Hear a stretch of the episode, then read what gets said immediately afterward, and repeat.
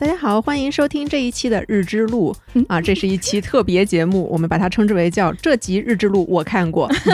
我是本期的串台嘉宾，我的名字叫娇娇，是一名在国内大学教历史的老师。这次过来的身份是作为另外一个播客“这集我看过”的主播啊，非常感谢节目的邀请。大家好， 我是柯子，欢迎大家收听这集我看过。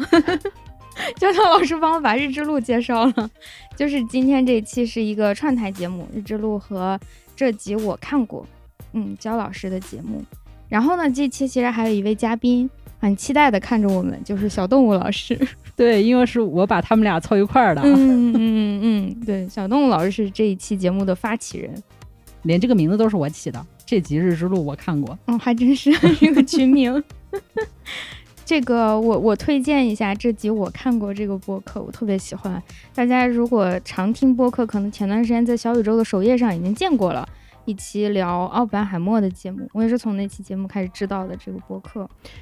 然后，嗯因为我们这个节目就这集我看过，是一个站在历史学家的角度，然后做一些这个电影或者是电视剧的相关的评论以及相关的文化话题的深聊。然后呢，我们想到，哎，要跟日之路串台，嗯，然后呢，又要加上我们的这个蒙古史专家小动物老师，所以我们当时就一直在开脑洞，说怎么样能找一个我们三个人都能聊的话题。嗯，最后就是想到了一个有可能的这个交叉点。那请柯子来介绍一下。这个交叉点竟然是马 对，所以其实我们当时一开始是想聊封神来着，啊！对，但是在聊封神的过程中发现，那么现在这个一个做影评的历史学老师，一个锰原史研究者和一位地理学，地理学 家啊，然后最后总结说，哎，这个封神里边好像有一个最近很火的词，可以作为它的主题，就是男男人人与与马。马，但是男人已经被聊的很多了，所以我们就只能聊马了。对呀、对这个马也很蒙古，又很地理，对，说地理而且牵强吗？没有什么播客聊马。 这个题真的太偏了，你说出来的时候，我就有一种离谱但是也有道理的感觉。就非常符合我们对《封神》这个电影第一第一下的感 受，因为嗯一开始它上映之前，大家都觉得大烂片这样的题材一定是烂片 吧？哎，然后出来之后就有一种虽然有很多改编，但是好像又很合理。嗯，确实确实，男人的部分就不聊了，聊一聊马， 这太奇怪了。一一说马，大家都不知道从哪聊起。这个也是我觉得这个选题有意思的地方。马其实是我们很熟悉的一种动物， 而且电影里边出现的马也特别的多，对，但是马的形象又非常的模糊。对，而且嗯就是其实。怎么说呢？就因为电影这个东西，我们如果在英文世界里面叫 motion pictures 嘛、m o t i o 嗯 n pictures 这个东西最开始起源的时候，其实就跟马有很大的关系。嗯，我们知道最早的这个 motion pictures 的这个呃例子之一，我们当然我们现在说都会去说是什么拍这个工厂工人啊这些啊部对分，但是火其实车有一进个站工对火厂车进大站这门些，但是嗯其实更早的就是在应该是一八七二年的时候，当哦时有一个非常有名的，就是摄影史上很有名的一组实验性的照片，嗯呃，就叫做那个呃 horses in motion，就是运动中的马。嗯所以当时之前呢，其实绝大多数的摄影术都是只能拍静态的画面的。哎，我们大家都很熟悉啊，就是基本上像我们中国那个时候，清朝很多人去拍照也有这样的体验，就是你要站在那个地方很长的时间，然后等它非常长的时间给你完成这个曝光。所以之前是没有人去拍这种就是在很短时间里面发生的一个动态画面的捕捉的。嗯但是在当时出了一个什么事儿呢？就是因为我们知道，在十九世纪后半期的时候，马术已经是一个非常流行的这种运动了，而且很多有钱人啊，美国的有钱人都喜欢养马和赛马。嗯，然后当时就是有一个美国的大佬啊，就是后来当过加州州长的这个斯坦福，也就是斯坦福大学创立人的那个斯坦福，他就非常喜欢养马，然后他有一帮养马的朋友，他们这帮养马的朋友呢，那个时候就是打了一个赌，他们说以前有很多展现马奔跑的这样一些油画呀之类的，但是呢，在这个油画里面经常会出现一个画面，就是一匹马四蹄腾空。然后在它四蹄腾空的过程中，大家看那个马的动作，基本上都是，呃，要么是前面两个蹄子向前伸，后面两个蹄子向后伸，或者是有一个蹄子弯起来，然后另外三个蹄子腾空。嗯然后呢，所以这些养马、赛马大佬之间就发生了一个争论，说到底在实际马的奔跑过程中有没有马四蹄同四蹄同时腾空的那么一瞬间嗯嗯，啊？然后当时所有的技术都解决不了这个问题，所以但是嗯斯坦福嘛有钱任性，所以他就花钱请了一个当时非常有名的一个摄影师。给了他一大笔钱，说你就去做技术改进，只要你能够把这个画面给我拍下来，让我看看这个马到底是不是有四蹄同时腾空的那一刹个那。专项基金，对，一个巨大的专项基金。这个专项基金就是专门用来拍奔跑中的马。然后他们就真的在加州搞了一个摄影棚，哦我不记得是不是在加州了，反正在美国嗯搞了一个摄影棚吧。然后就去改进这个动态摄影的技术。嗯，然后最后他们是在一个赛马场里面，大概每隔几十公分，他们就布一根很细很细的线，然后这个线每一根线都连着一个摄影机。然后让这个马从这头跑到那头，嗯这样这个马在奔跑的过程中就会踏到这个线，然后就留下它整个奔跑的影像。嗯哦，然后这个奔跑的影像正好是一秒钟二十四格，哦，啊哇，厉害了！所以这个就是 motion pictures 最早的起源之一。？所以呢，它到底有没有四蹄 腾空有的有一瞬间是四蹄腾空的，斯坦福赢了。哦哇，厉害厉害厉害！你发给我们看过那个图片啊？我没对，想在到这个是图片样，现在其实还挺有名的，就整个整整组图片都流传下来了。嗯，我我一我尽量记住，把它放在文案里。 如果忘了，大家自己搜一下。哦，原来是这样，我没没有想过那个时候的技术很难拍这幅画面。那理论上就是我把这些图全部剪下来，然后把它摞在一起，快速的翻，是可以看到一匹马对在呀、跑。所以如果理论上来说，如果当时有人把这二十四幅图片都放嗯在一个像幻灯机一样的一个对是装备里面，它连起来就能够看到一幅完整的马奔跑的图片了。嗯，太帅了！太帅了，确实感觉挺帅对的。我刚才就在想，就是说我们以前不是在那个本儿上画小人儿嘛，不嗯同的动作让你快速的翻它，那小人儿就开始动。对对对，就是那个感觉。对对对，完全嗯可以画马，对吧？然后你就可以看到马奔跑。但是听他们一说，我才知道，如果你没有把它拍下来的话，其实你画的时候不知道要不要画它四蹄腾空的样子。哦，对，我小时候画过这种东西，但是我回忆了一下，我画的是蚯蚓蠕动， 因为这是我唯一能确定它怎么在动的一个东西。对我我没有他说就是娇娇说之前，我没有想到我们之前是无法确定马跑的动作的。我能想起是铜奔马，铜奔马嗯有名是因为大家都知道它的那个动作很有动态嘛，对它只有一个脚嗯踩在踩在那个鸟身上，嗯，号称是鸟的身上，对，最后也不知道到底是什么鸟。也不知道是不是鸟，哦，现在已经不知道是不是鸟了都。一开始就不知道是不是鸟。嗯，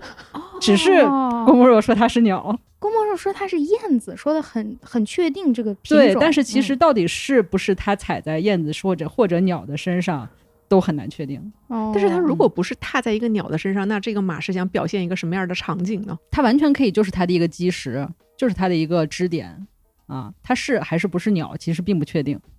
哦，哦，我的理解是，如果不是鸟的话，起码也是一个其他的比较动态的一个东西，比如它可哦能是神一种神兽，就是鸟类型的神兽，这样就显是的这个马， 郭老已经把这个预期值抬上去了，降不下来了。 那你踩在燕子上和踩在石头上，对于这个马的表现是完全不一样的，对吧？对，嗯，没关系，就是鸟吧。嗯， 让了一步， 就因为就是说，实际上它是鸟还是不是鸟，它现在在所有人的心中，它已经是鸟了。嗯，就跟嗯你知道，就是我们其实知道鲁班不是一个人嘛，嗯嗯，但是你说他不是一个人，其实是没有意义的，因为鲁班他作为一个人的形象已经完全进入我们的文明了。嗯，小朋友们提到那个鲁班的时候，都会有一个很鲜明的形象。所以之前那个小鹿，他去帮巧虎，嗯就是做顾，问的时候，巧虎就会问他说。鲁班穿的是不是这样的衣服， 或者或者说， 或者说那个时候不是因为最早说鲁班是看到一个草把手割割就是割呃破了，发明了然后发明了句子，子，对，那个时候到底有没有这种，就是什么样的草是叶边带锯齿的？我们嗯应该在那个动画片里面做什么草？ 小鹿就很崩溃，你知道吗？因为鲁班不是一个人嘛，我 对，但是他后来他就，我们就考虑到，因为鲁班已经进入文化了，他在嗯文化里就是一个人。那你从这个角度来讲的话，在文化里的那个他就是一个鸟，就是燕子。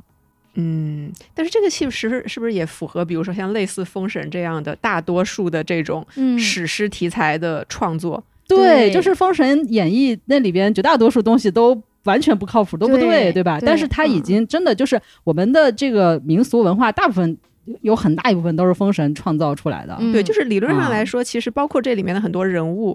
比如说殷郊，嗯，这个就是一个应该历史上就不存在的人，对吧？没有这个人，这都好多都不存在呀，文太师，嗯还有太师居然，但是这个可能就是史诗的意义，你总得用一个形式把大家共同记忆的这个东西给它记下来，它不是史实，那我把它放到史诗里面去记它，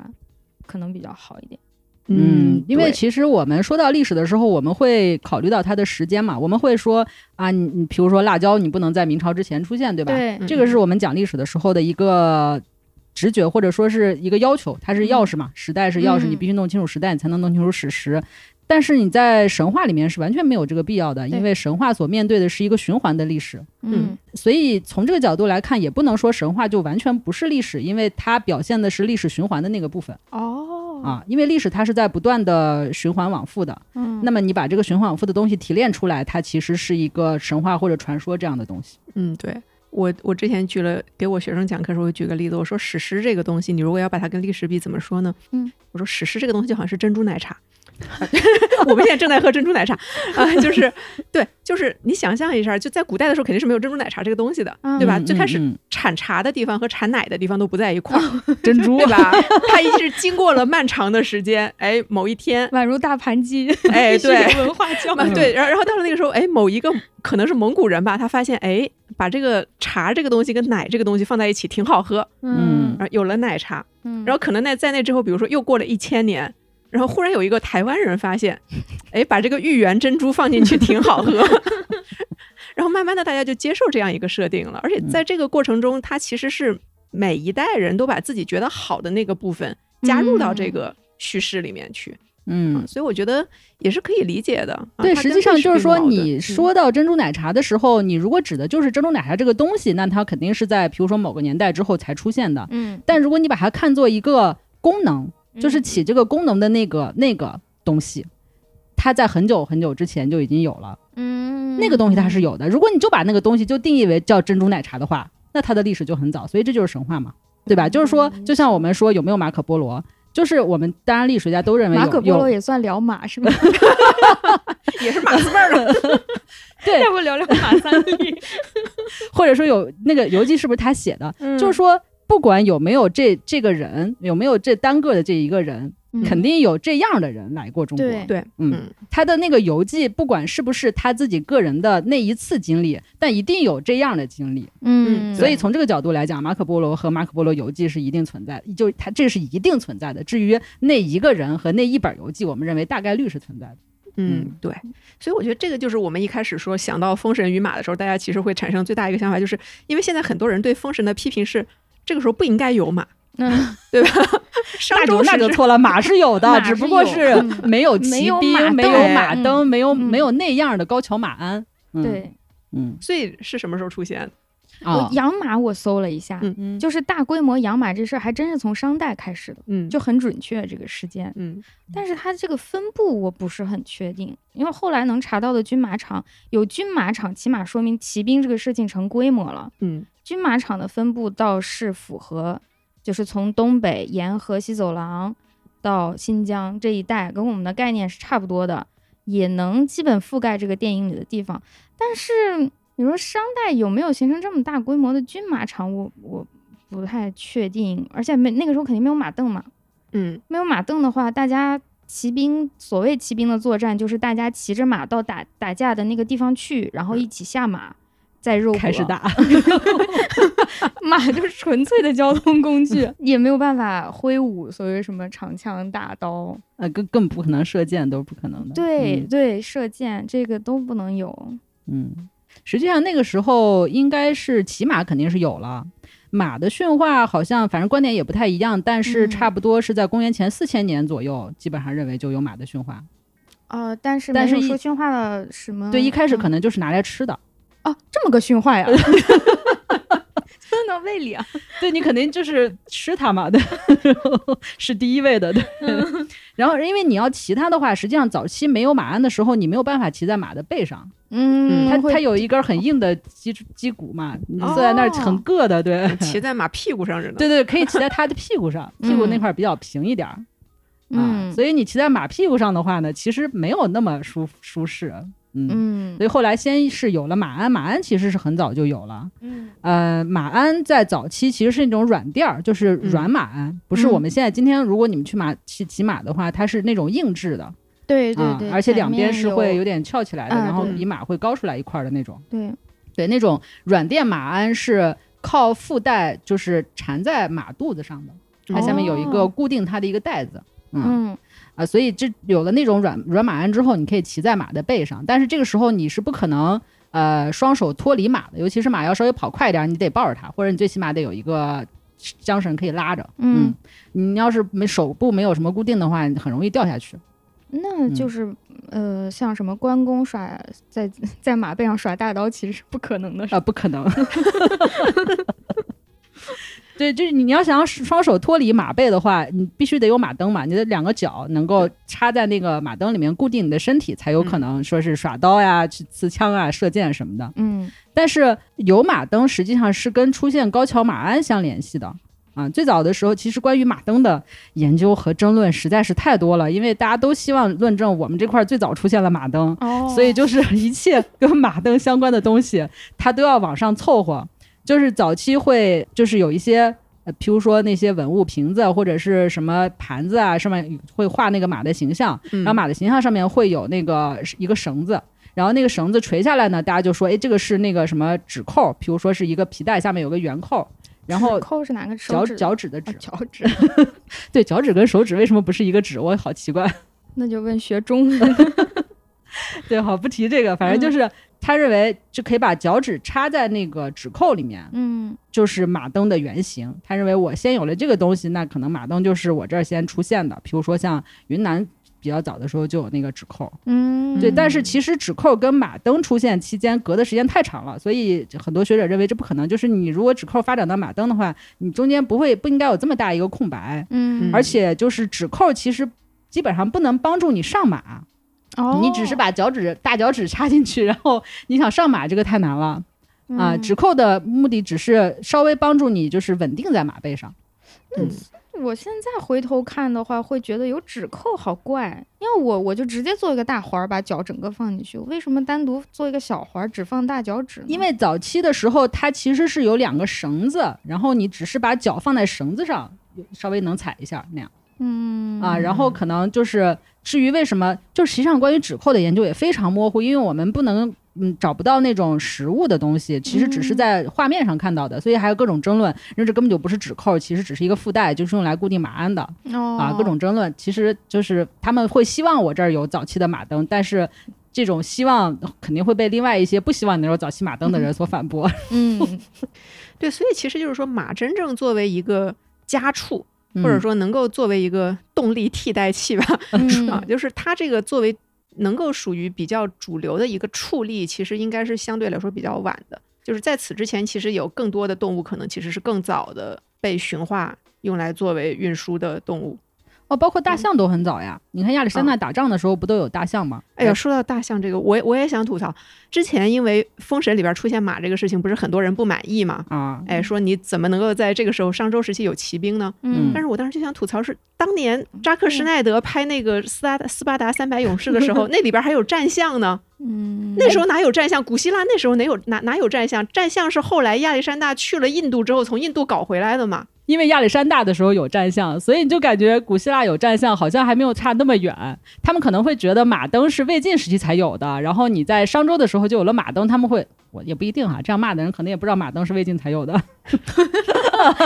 对他们纠结的点不是在魏晋的马镫上，嗯那个时候大象商代的时候有大象，啊，大象有的，有河的，南河南有的。河南豫 对，所以相相比之下，又就是是大象骑象的兵出现的时间，可能比骑马的兵出现的时间要早得多了。 对，很有可能，嗯，但那个时候你就坐在是大说象背上，好歹是平的。对，但是它可能不管是马还好，象也好，它没有完全的发挥出这个动物作为一个作战工具的能力，因为它还没有工具去让你很好的坐在上面，它更多的是作为一种运输，把你运到那儿。嗯，嗯，但是我不知道你们有没有见到过骑兵，现在有些还是有骑兵。我到是哪儿去看骑兵？哎，我是在新奥尔良见到的，啊， 骑警算吗？骑警倒对，是见也过，算。我对在对大连也见过一次，但是大连好像取消他们的骑警了，就是近几年的事儿。我是小时候去大连见到过一次，他们那个女骑警非常帅，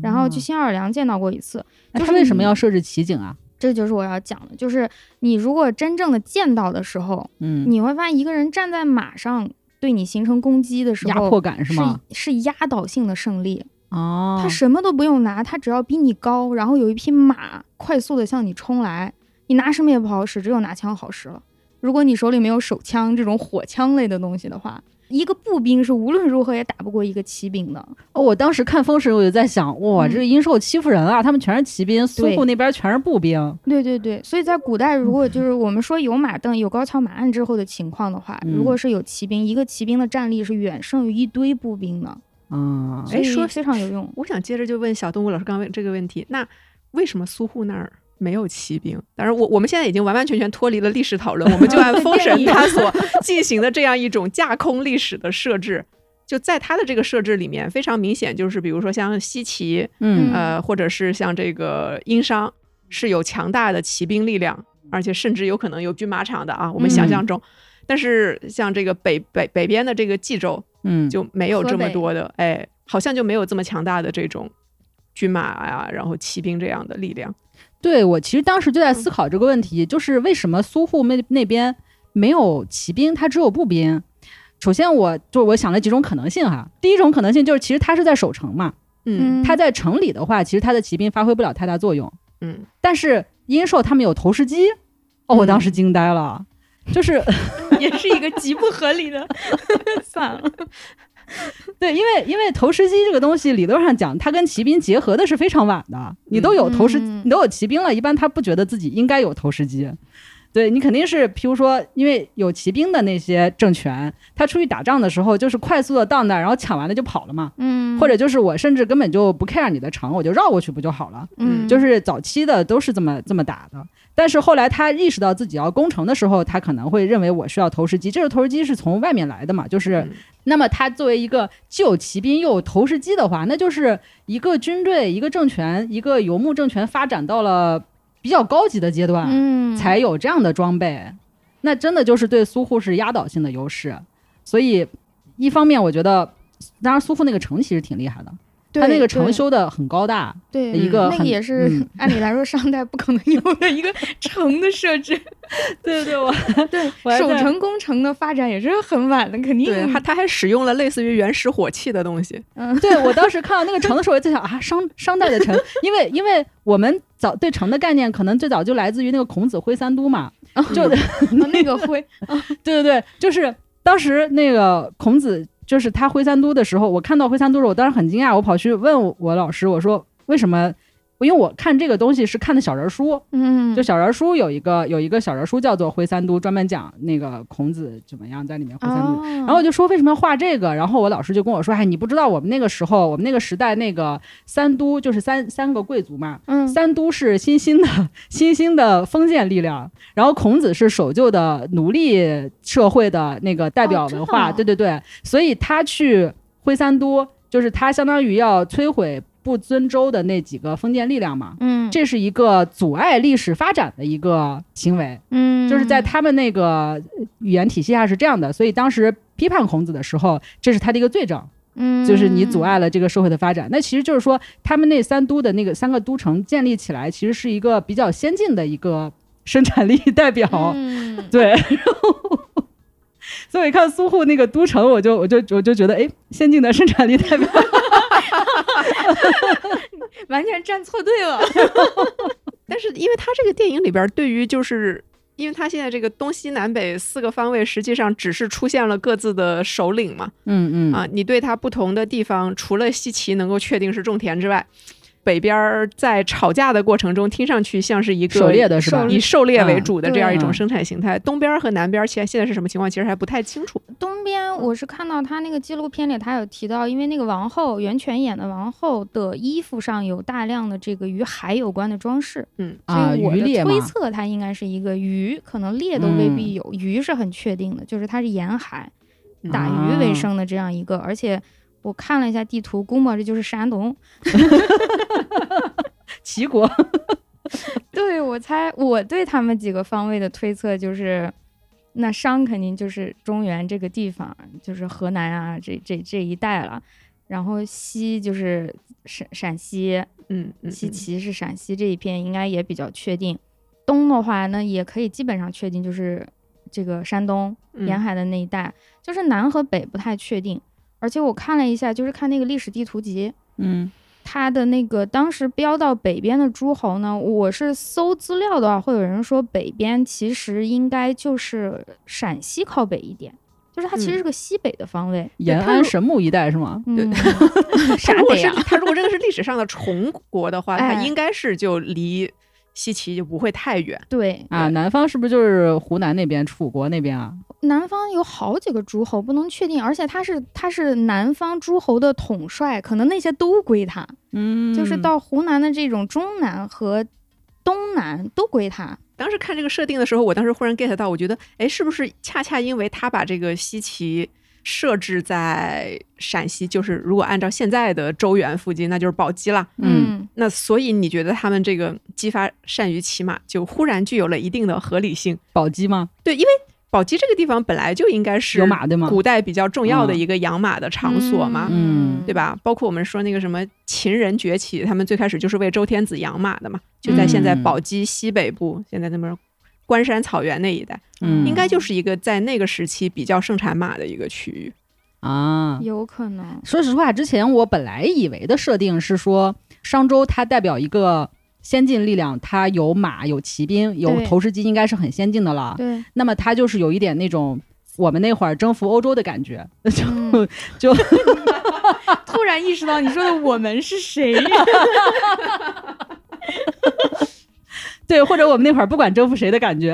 嗯 对，因为因为你们有没有注意到，他的骑兵是轻骑兵，对，就是他的那个盾牌很小的，它是一个很小的小圆盾，嗯啊请讲对讲轻骑兵怎就么这也是离谱的所在，嗯就是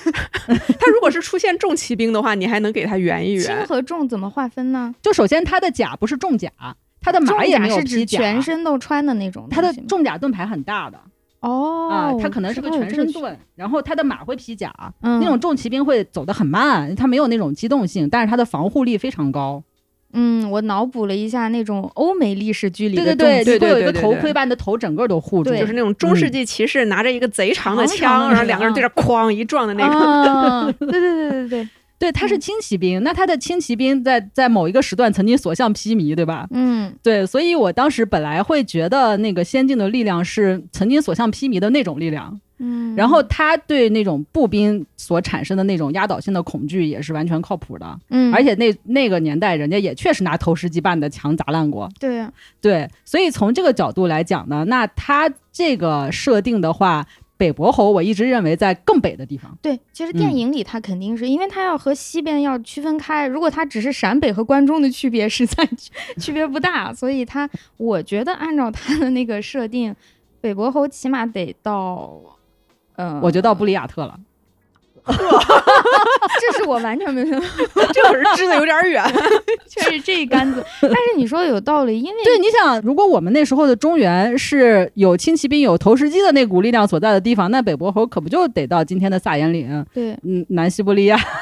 历史地图集上，它给到最靠北的诸侯是现在所谓的这个华北、东北那一带，嗯，甚至有点沿海。但是电影里显然不是这么设定它的。对，我觉得它电影里设定的那个疆域很大。对对、嗯电影里那个不是我们概念里的中这个中华民族早期的那个范围，要比那个大得多。他还是想嗯为了做出四、四部的一个比较大的区别吧。嗯，嗯你，像《指环王》，它可以设定不同的种族嘛，矮嗯人啊，这个精灵什么的。而且我有一个嗯，感觉，或者我有一个呃瞎猜吧，嗯就是他的四大伯侯应该是离殷商比较远的地方，嗯应对该吧？是因为呃，还有八百诸侯呢。对对对对，这八百诸侯肯定是更臣服于他的嘛。对，然后冀州其实八百诸侯，对吧？嗯，嗯啊，所以冀州北伯侯肯定比冀州远啊。嗯，因为你的力量大，你的地位高，那其实是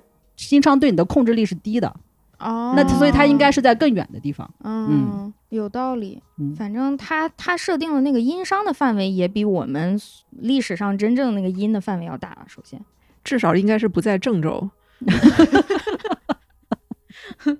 他肯嗯定大，他自己独立的已经是一个，因为我觉得他是要符合我们现代人的潜意识当中的国，起码是王国的概念了嗯。你设计太小，相当于我们现在一个城市的话，大家就会觉得像小儿科。对，人家所天以他下公设主计，的对对，你天下嗯公主最后就管郑州， 那观众都觉得啊， 市长。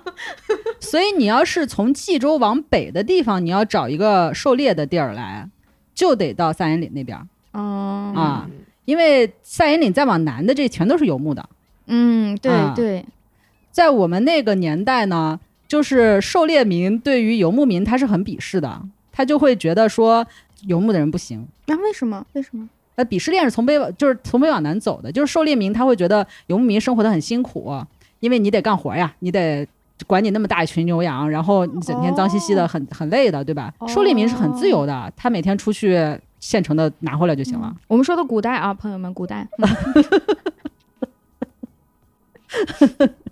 哎，我我之前看过一篇文章，它就是论述这种游牧定居的生产方式的转变呀，什么之类的。他提到，其实游牧也是一种狩猎，你只不过跟在你的猎物后面跑。嗯啊，养着自己的猎物是吗？他就是认为养其实不是我们所谓概念中的养，真正的养是哦定居的、，他们自己养活自己是吗？嗯、不，就是说你如果是游牧的话，嗯嗯，其实是动物带着你走。他认为所谓真正的养，应该是定居式的养，把你比如把这个猪啊什么的圈在我家，这个才叫真的养。嗯游牧你还是跟着它，跟着它的习性走，嗯你只不过是紧紧的跟着它而已。就是他认为猎和牧之间的差异是很小的。当然这哦是一，种那你观要点是从这个角度来看的话，显然它不是一个就是三大块儿中间隔开的这这么一个、嗯一个一个构造，它是一个平滑过渡的这么一个构造。那就是说，对对对你看，如果像今天的很多牧民，他其实就两块地嘛，东营地、下营地，那你嗯两块地之间来来回回走，你跟定居差别没有很大。对嗯对对，那么像你说的那种，就跟着我的猎物，我的猎物就随随它的天性，它爱爱去哪儿去哪儿，我跟着它就完了。那这个肯定就是更接近于狩猎的那种游嗯对，牧。它是个连续光谱的那种。对对对。嗯、对，反正就是在我们那会儿的 狩猎民的记载里会说到，会说。如果哪家姑娘在家不听话的话，她爸妈就会骂她，说你要是这样的话，将来我们就把你嫁给那个游牧民。哦，然后那姑娘就痛哭不已，就觉得啊，我我为什么要这么悲惨的命运什是么的？觉得过上苦日子吗？哎哦，地嗯位都下降了。嗯，哦，我们就是说回马吧，要不 不是？哎，但我有一个问题，那是不是说在狩猎民的生活里，其实马不是一个百分百必须的东西？啊，确实不是嗯。它其实所谓的狩猎民，基本上指的是林木中的百姓，就是在森林里的那种。嗯啊，他生活在林木中的话，游牧民如果去征服他的话，马在森林里面其实是被困住的。哦对嗯因为你说这个时候，我其实想到的是，我一个本职美国史研究者，嗯、我其实想到是美国哈，嗯，那因为美国它其实就是你说这样一种形态，它真正的这个原生的这些土著居民、原生部落是没有马的呀，对对搞狩猎，猎的时候是没有马的。美国美就因为我们知道整个美洲考古史最重要的点之一就是，虽然马从这个动物从生物学上说理论上是起源于美洲嗯啊，但是非常神奇的，可能在几万年前。啊，这种进化了很久的生物就从美洲大陆上神奇的消失了，对他们说是因为美美洲人把那些马都当猎物一样都吃掉了。啊，就吃完了， 就是现在没有找到具体理由，但是反正就是在几万年前，然后所有的马的化石都从这个大陆上消失了，哦，所以印第安人是理论上没有见过马的哦啊。然后有记载的印第安人第一次见马是十六世纪，就是嗯西班牙人带着十几匹马，然后从欧洲来到了美洲，然后这时候才美洲大陆上第一次出现了现代马。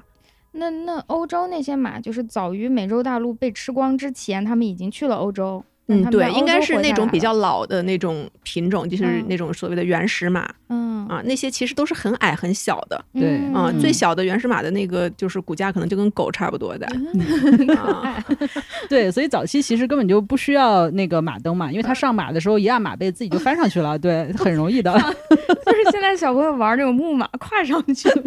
早期的马就是很小，所以我我就觉得。后来的他们不是就喜欢要那种越来越大的马嘛？对就包括那个汉武帝为什么想要那个汗血宝马，他可能觉得那个马特别高。嗯包括后来呃历代的皇帝都会喜欢个头很大的马，嗯，但是他们能骑到个头大的马，就是因为有了那个马蹬，你才能上马，要不然的话，没有马蹬，你必须得找个，譬如什么垫脚石啊，或者谁扶着你把你举上去，嗯哎呃，或者要不然就是你自己身手足够好，你一按马背自己能飞身上翻马上去或者翻上嗯去，嗯这样才有可能。嗯，但是这种需求是不是也是跟骑兵的需求同步出现的？因为理论上来说，你如果只是把马作为一个畜力，嗯嗯欧洲那样用来种田，那你其实是没有这个需求的。对啊呀，嗯，现在的认为就是说，马蹬的需求是跟高桥马鞍同时出现的，因为。首先，如果你是一个软垫的马鞍的话，如果你两边放马蹬，你这边踩着这个马蹬，可能这个垫子就跑了。 怎么这么可爱？它没有，不它溜没有那滑么固定嘛。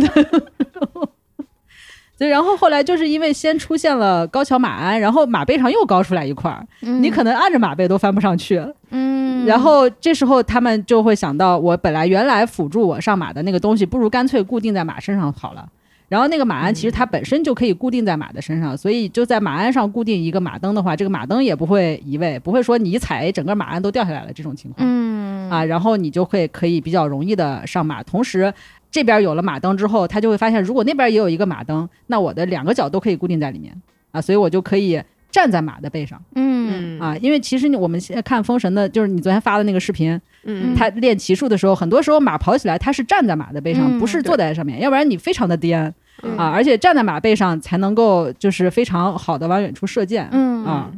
然后他可以站住的时候才能把双手解放出来，然后成为一个真正的骑兵。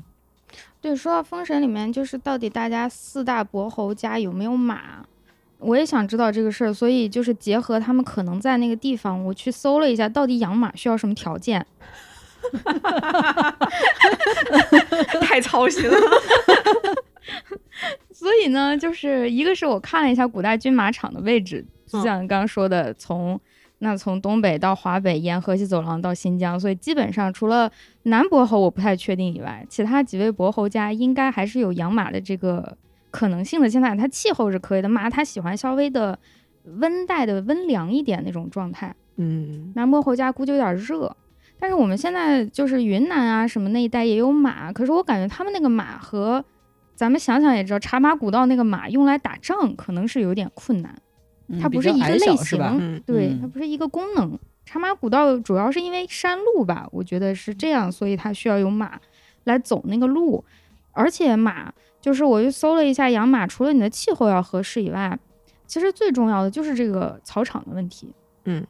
它既要提供饲料，然后马是要跑的，马永远不能圈养。就是你你那个牛和羊尚且可以圈养，马不行，马一定要跑，然后它要跑着吃。我看了一下现在的 退耕还林、退 退牧还草的标准，真正的学者，它有 一个草地是生态承载力这么一个概念，就是这一嗯片草场上，我怎么样维持它一个草序的一个平衡，草和这嗯个嗯牲畜之间的平衡状态呢？一匹马相当于六只羊，也就是这个草嗯场上，你要不你养六只羊，要不你只能养一匹马。嗯，所以就是马大概对草的消耗就是相当于你家里养六只羊这种状态吧，就是它对草的要求是很高的。为啥 马是个奢侈品。啊是个奢侈品？我嗯去的这么多地方，我没有见到谁家养马的。啊，你没有见到养马的，对对，我嗯见到过马，但是那些马都是出于比如说景区，他啊为了养这个马嗯就是去拍照。就是说，我没有见过谁家里养了马用来自己用的，哇这个你马调是查的是真的都是贫苦的嗯，那倒是， 而我去的都是那个，就是更偏干旱沙漠，不在沙漠也在沙地，就是它啊，本身它那的个承草载场，力就更低是吗？对它草场嗯条件就不太好，大家已经很难养马了。养羊对它的压力比较小一点，嗯，虽然羊其实对草场破坏也很大，但是它可以圈养，它可以买饲料，嗯它也不嗯需要放羊出去，就是羊不一定非要出去，实嗯在不行就关起来。嗯然后马它养来了其实没啥用，嗯，我又搜了一个论文呢， 就是就是讲中国马的这个数量的变化，就是在七十年代的时候达到了一个高峰，中国当时的养马数量是世界第一，嗯但是七十年代之后就开始急剧下降，到现在是非常低的，因为我们的这个农业的生产方式变了，机械化越来越好了，嗯大家在农业上就不需要马了，然后我们的马术又没有发展起来。现在马最多的是美国，因为他们的马都是在做马术，在做马运动员。嗯我们是没有运动员，然后传统的农业生产方式又不需要马了，所以那我看到的农牧民家里没有马，是因为他发现这个东西他用不上。对，如果是地居嗯民的话，确实对于马的需求是很低的，因为它马其实早期的话，主要就是用来交通嘛。对你交通只要用不上，那其他譬如说运输，其实牛干得 更好，对呀、然而现在后我们有车了呀，好有道农牧 理民。家里是摩托车 呀，这养 马摩托车还不用遛。但你从另一个角度，我们在蒙蒙古国的时候，确实真的有用摩托车的，但是还有嗯很多用马的。你用摩托车，你得有油呀。那可能对于咱们这边来对说，对对，油国内非常肯容定易是得油到是嗯很容易的，但是在蒙古国的话，就摩托车跟马可能就是各有 优势。这真 是而且而且摩托车其实还需要路，就是嗯对路的要哦求会更高一点，对马对路的要求会更更低。那嗯路在咱们这基建大国， 那是没问题。嗯，有道理。哎，我刚要说什么来着？对，就是《封神》里面有没有 把 这个问题，所以大家都有结论，就是觉得这除了南伯侯我不确定，嗯其他几个伯侯的家乡起码是养马的，而且他们应该有自己的骑兵，只是骑兵的能力不同。然后像殷中间的这个地方，它既有财力，嗯又有牧马场，又有饲料，它又养得起这么多骑兵，所以它的那个战力最强是很有道理的。 嗯，说实话，你刚才说的这个，我就会想之后的他跟那个西岐打仗的时候，西岐也会有骑兵吗？嗯，因为他必须得大规模养马嘛。我之前其实有考虑，如果说殷商的范围非常大，大到了那个布里亚特和 萨因岭之南，整个都是殷商的话，嗯那他养马没有任何问题。但是如果他其实就是在郑州，嗯，那他的马会不会是从别地儿弄过来的？就是你给我进对贡马嘛，对因为是的，肯因为定有。他骑马的其实就是他的质子军。对嗯他对要那么多地盘儿，那么多诸侯，就是因为各地可以给他上供东西啊，最好的肯嗯定都集中到他这儿了。嗯，就是如果说他的马不是说他自己本身保有大量的马的话，嗯，那如果他的马是进过来的，他可能就是只有那个骑兵团是有马的，嗯然后其他的嗯普通军队可能不一定都会有马。哦嗯哦，那倒也是。你想八百匹马的话，当然后来文太师他们回来，他们也都骑马，邓婵玉也骑着马。 嗯对呀、呀，那你让邓婵玉走回来，这个气势 也突然不，就是但是我要说，他这个不一定，因为邓婵玉他们是那个征北海回来，说不定哦人家那个对也是征北从海北肯边定搞得有回来马，的。哦对，哦嗯嗯那他就走到北海去了嘛，然后打车回来。嗯，没有征北海必须有马，而且征北海他们可以从北海弄马回来， 对他，们征北海北海贝加尔湖吧，反正在我们那会儿北加、就嗯对吧，这路上肯定会有很多马的。嗯，所以我们真是为乌尔善操了一个大心。我们其实操心的是他的后边的军备问题，就是我们假设现在以西岐作为整嗯个他这个王朝的一大养马区，然后以嗯北伯侯的控制区作为第二大养马区，嗯，那这个就完全是一个军备力量的对决了。啊，嗯对，那他其实是靠北伯侯的力量去争西伯侯了，相当 于嗯，那现在北伯侯死了呀。年轻对俩死了俩呀北伯侯都死了是吗？啊，那北伯侯的力量不就归他了吗？哦，也是啊，他扶嗯持一个傀儡，哎、这算了，其实想多了。哎，不是，北伯侯送过来的是次子吧？他是不是在那边其实还有儿子？ 哦，嗯，对还有一个儿子。对，应该还有个大儿子。那如果要我设定，我就设定下一步大儿子也反了，我又要打西岐，又要打北伯侯。对，你知道他们当时就是那个质子杀爹的那场戏，嗯就弑父那场戏，其实就有人分析说，他的目标其实就是说，你把你父亲赐死了，那我就立刻把你封为侯。嗯对但实际上，你当时被送过来当质子的话，本来不是让你去继承侯位的对对爵位，对这对，爵位嗯肯定是家里面有长子继承。那这样子的话，现在把把这个人封为了那个伯侯的话，那家里那个长子就没有爵位了。嗯，那两个人肯定是要斗争的，其实就是削弱四大伯侯的力量嗯啊。嗯那对，操心了，操心了， 后面已经拍完了，咱提建议也没有什么用。 不，我们从封神出来说一些别的，大家印象当中还有马比较重要的一些影视剧，就你你说国内还是国外、都啊？哎可以，都可以，国内国外随便说说娇国。内娇的先说，国内的你能想到啥吗？我你知道吗？你们说了这个主题，因为我看的影视剧其实非常少，要不然嗯也不至于娇要找我录节目，我们始终想不出来一个合适的 剧。然后，对，然后然后当时我就去问我的朋友们，我说提到有马的影视剧，你们能想到什么？嗯，哦然后就有人说《牧马人》，哦我就去看了，你 知道吗？然后我没看过，我就去看了。朱我本时来茂是 的，就你要老婆吗？那个你年要轻老人婆，都不知你道只要朱时说茂话，是我立刻给你理个过来。 那个剧，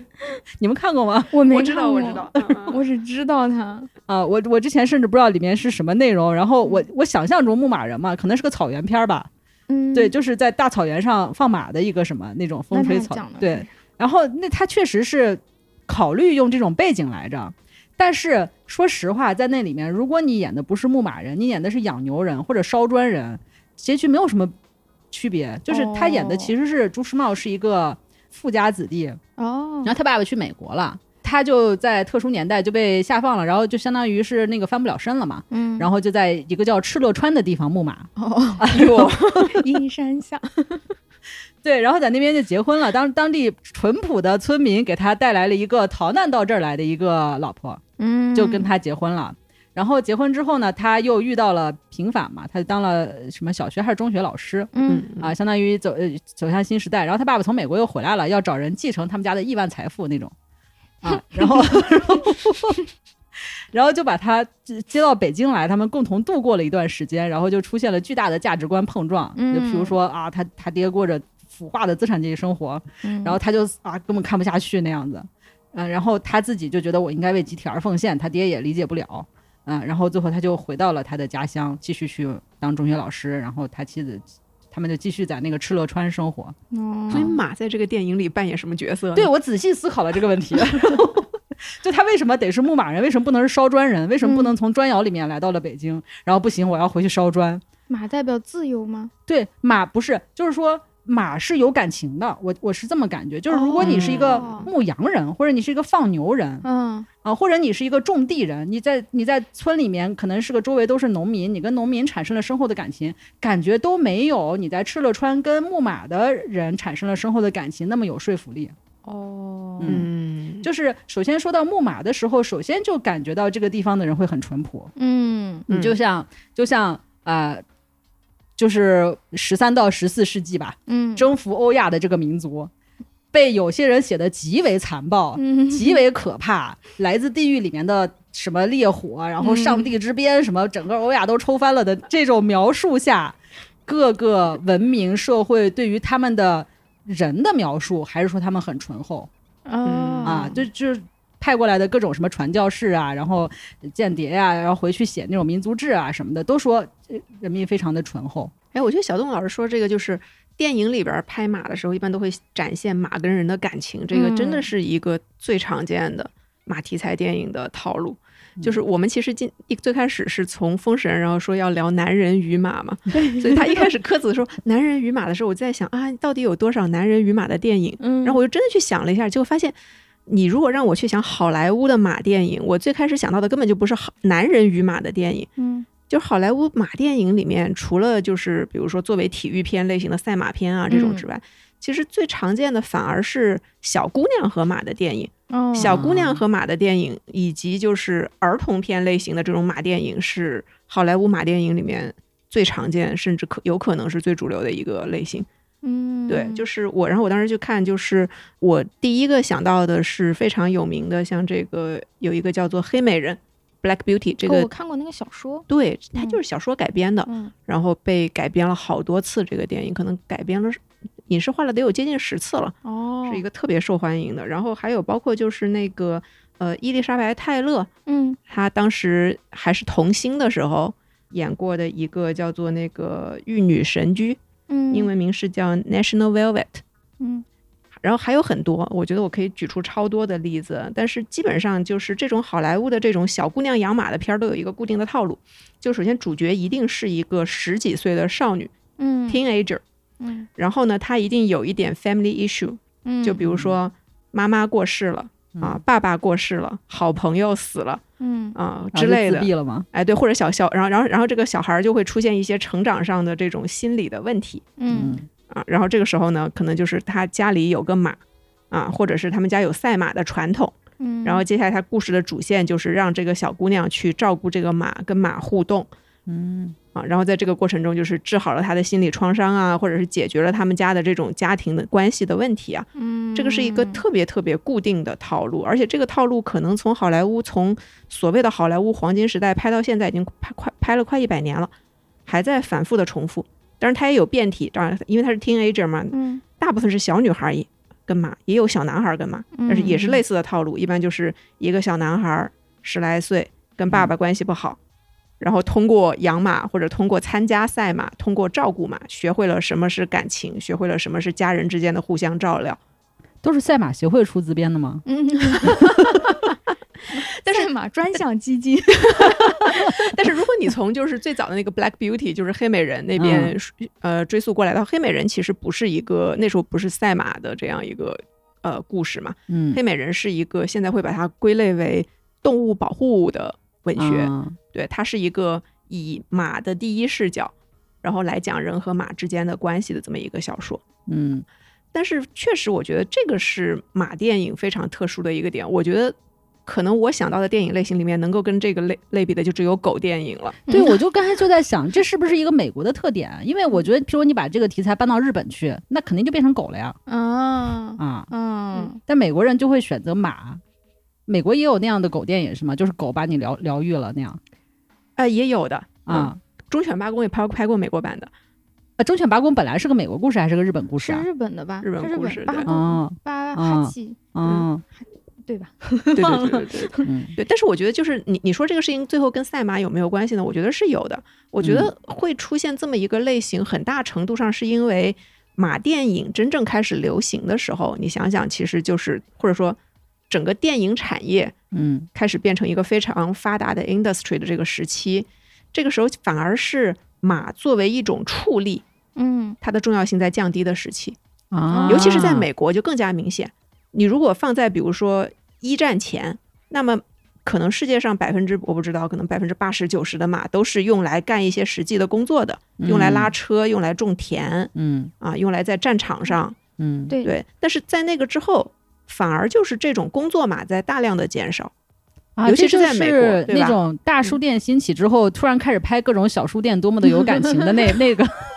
你说的时候我就想到，对我看那个论文，它不是说中国七十年代的马数量是世界第一，因为那个时候美国的马已经开始减少了，嗯，他们先一步走到了那个大家发现农业呀就什么美美国人先一步开上了车。呃对，他们先对一步发现马没有什么用了，实际功能没了，就赶紧强调它的情感功能。嗯，对，或者说它就更多的跟这个娱乐产业，包括像啊赛马呀、这些东西结合在一起了。但是说到这个，其实我就会觉得马跟狗之间的这个功能其实有一点差别，嗯就是你说到。我我其实，在各地可能还不太一样。嗯，譬如说，就在《蒙古秘史》里面，他会讲到成吉思汗有四犬和四马。嗯就作为他最忠诚的一些就是手下或者侍卫吧。但是这四犬和四马它的功能是不一样的，嗯就是四犬是出去打仗的，就是就是攻击性，单纯的攻击性。哦哦，这四犬都是要去远距离作战，就是开疆拓土的那些。啊狗这么厉害呢，对，就是大吃一惊狗是可以脱离它的主人出去 出去打仗的。啊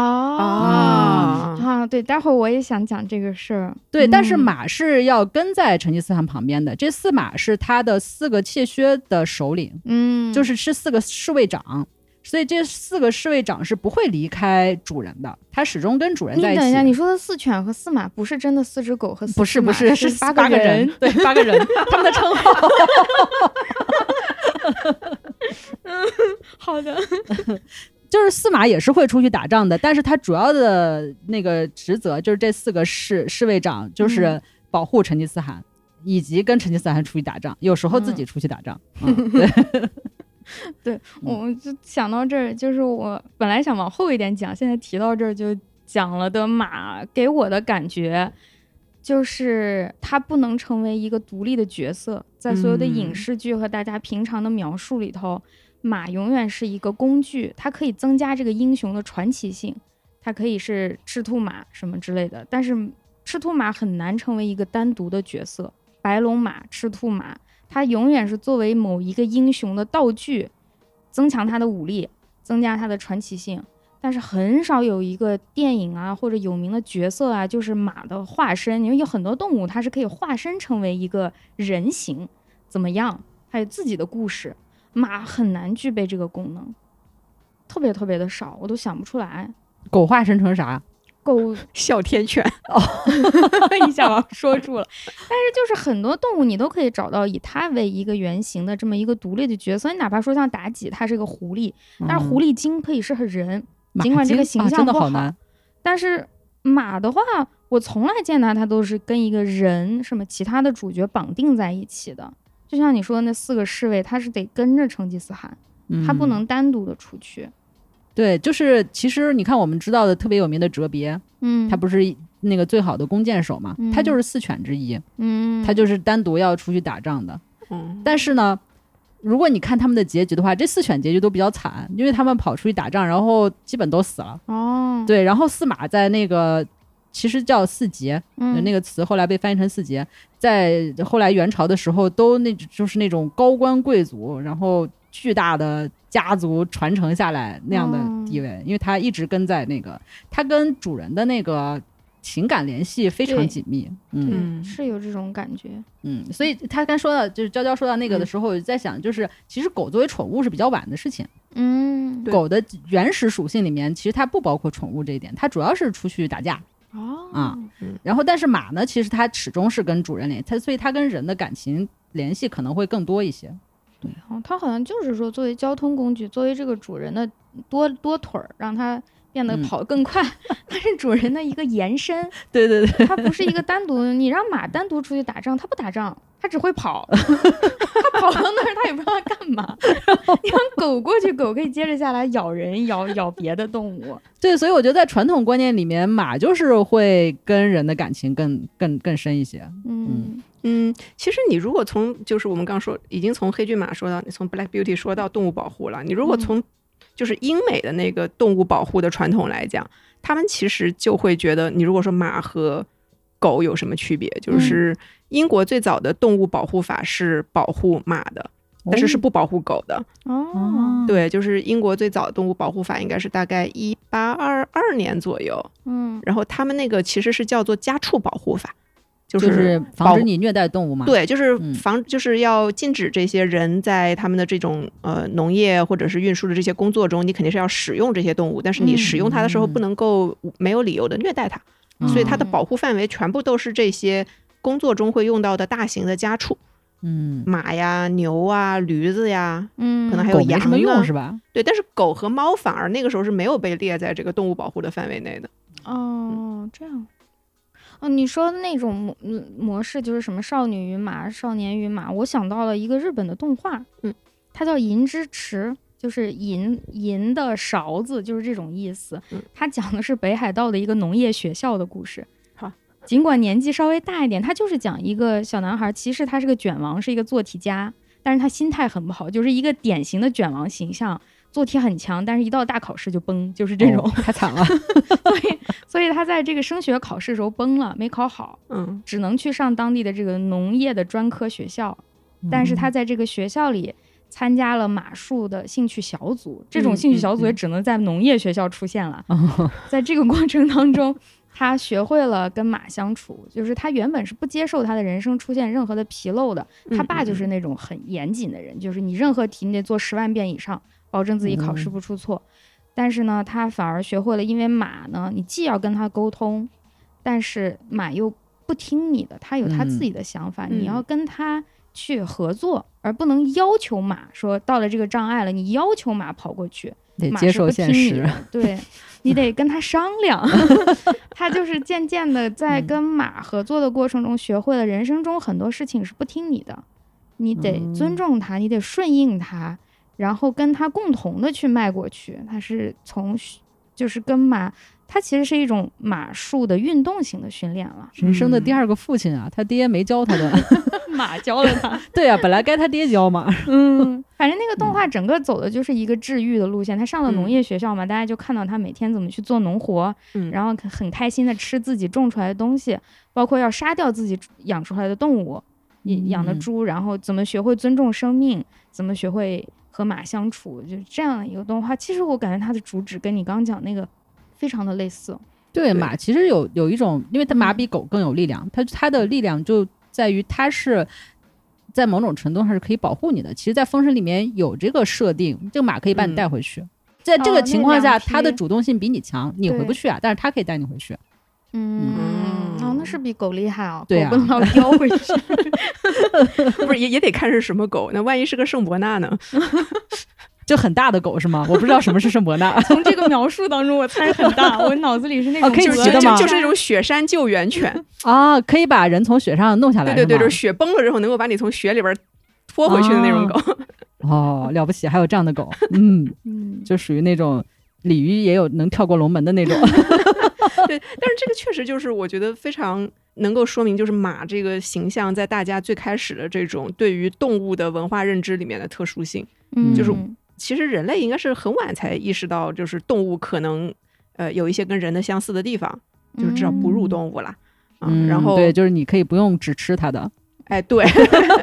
而且就是所谓的就是有一些感情，嗯然后你可以通过跟他的这种互动，然后像我们刚刚举的这些什么少少女养马的这种故事，你可以通过跟动物的互动学会一些，实际上他是从这个过程中学会了人类的感情，嗯，对吧？嗯就像你说的，第二个这 父亲这，对对第二个爸爸 嘛。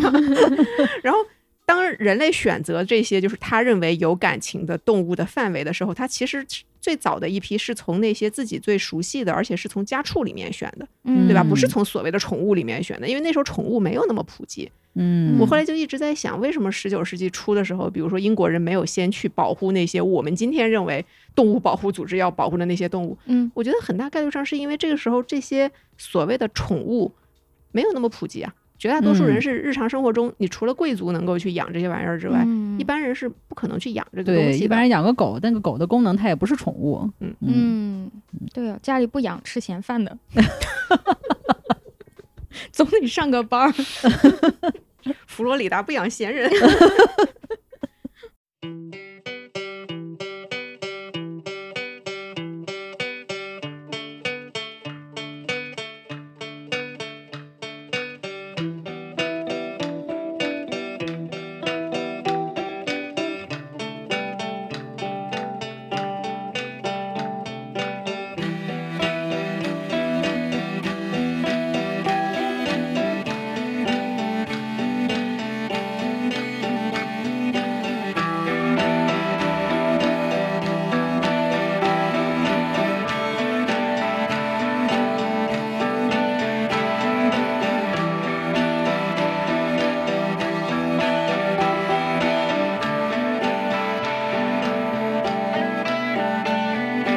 날이 개린 나르헌 도로 도로 도로 도로 긴내호 남은 긴니 개식시래 시그르 시그르 시그르 시그르 긴내호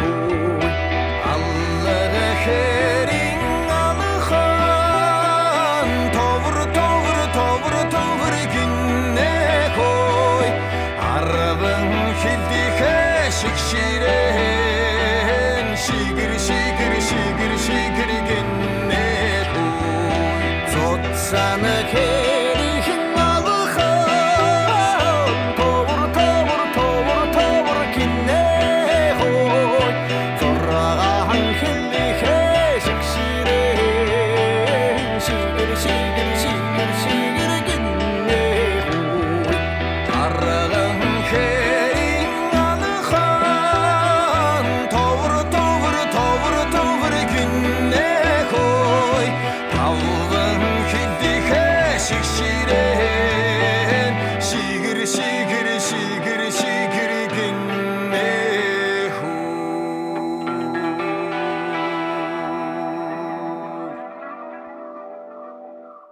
从《封神》我也想到了，就是我们说有什么有马的影视剧，那从《封神》就可以直接想到《指环王》了。 这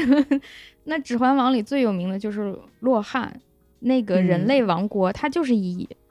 马闻名的，他们就是一个养马的王国。不光养马，还打嗯铁吧。对，它整嗯个就是骑兵的设定，对嗯在人类王国当中的一个专门的骑兵王国，它战力非常强，而且它提供了一个特别好的形象，就是他们的这个公主。嗯她这个公主呢，我们概念当中那种所谓的中世纪骑士嗯和公主的故事，公主一定是待在城堡里的，等人来救的。嗯，但是这个公主她作为一个骑兵王国的公主，她女扮男装，中土花木兰，嗯就是偷偷的参与了这场战斗，而且他起了一个决定性的作用，他把一个很重要的对方大将给杀掉了，嗯而且他跟那个“男人与马”这句话，其实我觉得对应上了，因为那个 I'm 公 no 主 man 对她装扮成了一个普通的骑士嘛，她是个嗯男人装扮，嗯，然后他去跟对方那个大将打仗的时候，那个大将因为不是一个普通人，他是所谓我感觉小动物老师没看过，所以我给对你对大对概对描述对 一下。你太了解我 了我看到你眼神当中的迷茫，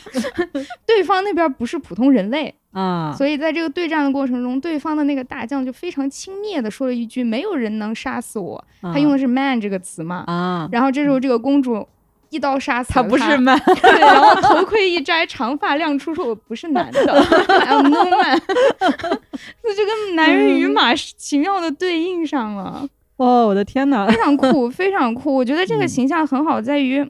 很多影视剧里面骑马的女人其实是一个车模的形象。嗯，就是如果你把马看成车的话， 嗯车和马对于男人来说那个刺激是非常类似的，所以他们在描述到一个骑马的女性的时候，就是这个女性有多么的性感。她骑在马上，这个女人和这个马我都想要。她其实想想描述的是这样一个造型，但是这位公主就提供了非常的好的形象，就是我虽然是女的，但我就是一个骑兵，我就是一个有武力值的，而且能够对战役产生巨大影响的一个骑兵。因为马的属性其实是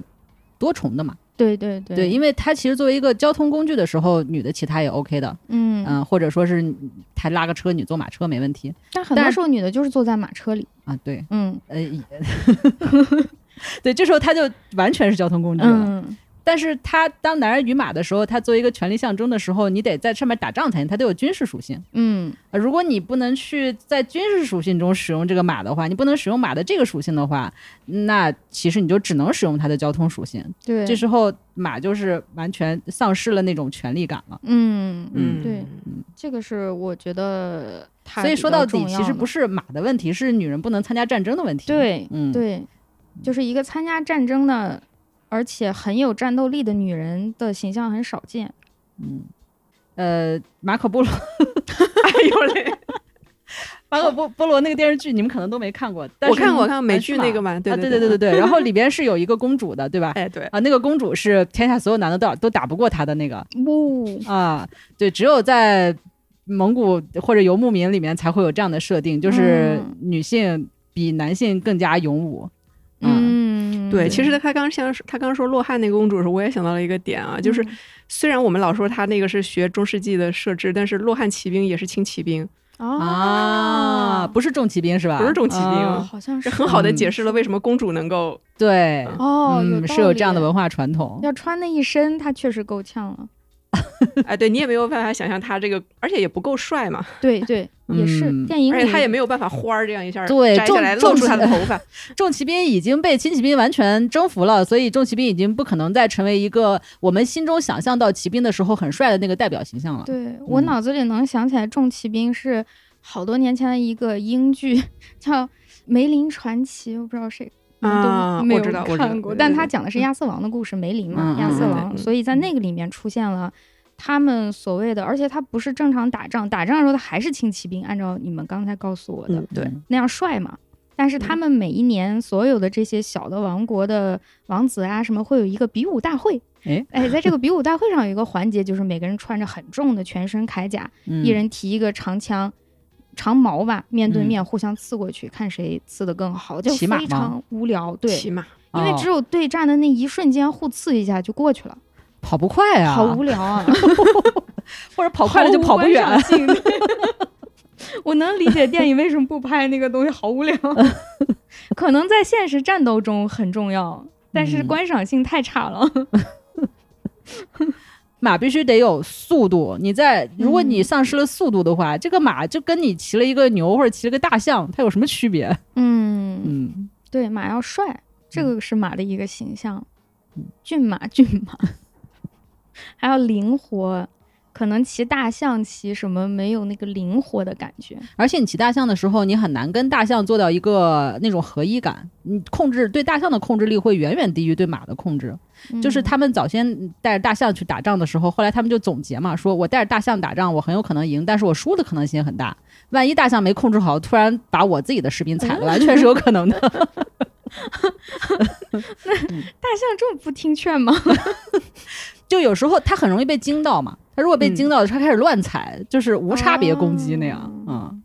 那大象算我们驯化了吗？按照他的这种描述，带大象打仗，那啊这个怎么样算驯化？就是听话呗。那这么说的话，一定程度上是听话的，但是由于它的那个重量，就它的攻击力太强了，嗯就属于那种那个什么牛进公牛进瓷器店那个 意思。哪怕是个驯化的公牛，你进了瓷器店就是变成了不驯化的公牛，对吧？驯驯不到那个程 度。不是，我觉得其实说白了，这个还是跟谁来拍这个电影有关系。嗯，就是你比如说，同样是战象，就像、哎，我还是我们举还是刚刚斯巴达三百勇士那个例子，对吧？嗯嗯斯巴达三百勇士里面那个战象是波斯人在用嘛，啊，这其实就很离谱，对吧？哦，对就首首先，战象出现在这个年代就已经很离谱嗯？了。嗯，然后其次，它是让波斯人用战象，这就更离谱。嗯嗯就实际上应该首先应该是好几百年以后，而且其实是你们希腊人对吧？你们希腊呃人从印度人那儿学会了使用战象，但是其实这个因为它这个片子是西方人拍的嘛，所嗯以他心目中会有一个就是战象这个东西应该是属于一种。说白了，是不属于他们地中海北部的文明。嗯，对吧嗯他会觉得他心目中的战象，那么要么就是来自于更远的印度，啊嗯，对吧？或者那就是迦太基，对对吧？因为他们嗯最著名的形象就是汉尼拔使用战象的那个形象，嗯，而且把战象赶过了阿尔卑斯山，我的天！嗯大象太惨了。嗯 对，我现在想到，因为好像据说那个为什么苏护敢于呃反阴，是因为他觉得他的那个城非常坚固。嗯但是为什么殷寿能赢，是因为他把投石机弄过去了。他怎么嗯把投石机弄过去？是把让大象把投石机扛过去的。哦，有这个环节 有有据有有，据说有对这样它的一前个面那设投定石机那儿出现了大象的呃形象，哦嗯不记得了。嗯，所以你说它里边这个殷商的这 个战力就非常离谱，又有战 象，又有轻骑兵，又有投石机，综合了所有的那个伟大的军事 家，所以第对二部不上神仙是打不过的。这连连什么魔里海、魔里兽他们都来了，对呀，连妖怪都有。对啊，他这个只能说，那你把科学已经搞得这么混乱了，只对对能对上对对神学了。对，但是 anyways，反正就是你看西方人拍的时候，他就很少会拍说战象这个东西是我们西方人自己使用的，嗯对吧？这是他的视角。你嗯如果同样是战象，你比如说像你看你去看印度人拍的那个战象，哦那都可听话了，都是特别好的作战 工具。哦，所以大象对于西方人来讲就是一个很难控制的一个神奇的东西，但是在越南人、印度人他们看起来，其实大象已经被驯化了。哦嗯，懂了。那这个可能也带有一种大家的刻板印象。嗯嗯，我对我，所以我就说是还是看这个电影是谁拍。嗯，所以你看，像西方人拍的时候，明明波斯人不用战象，他一定要把这个战象给塞给他，对，而且嗯会拍很多，比如说像这个战象不听话的镜头。嗯，但是你比如说像印度前两哎年他怎么拍的？我也没看过《斯巴达三勇士》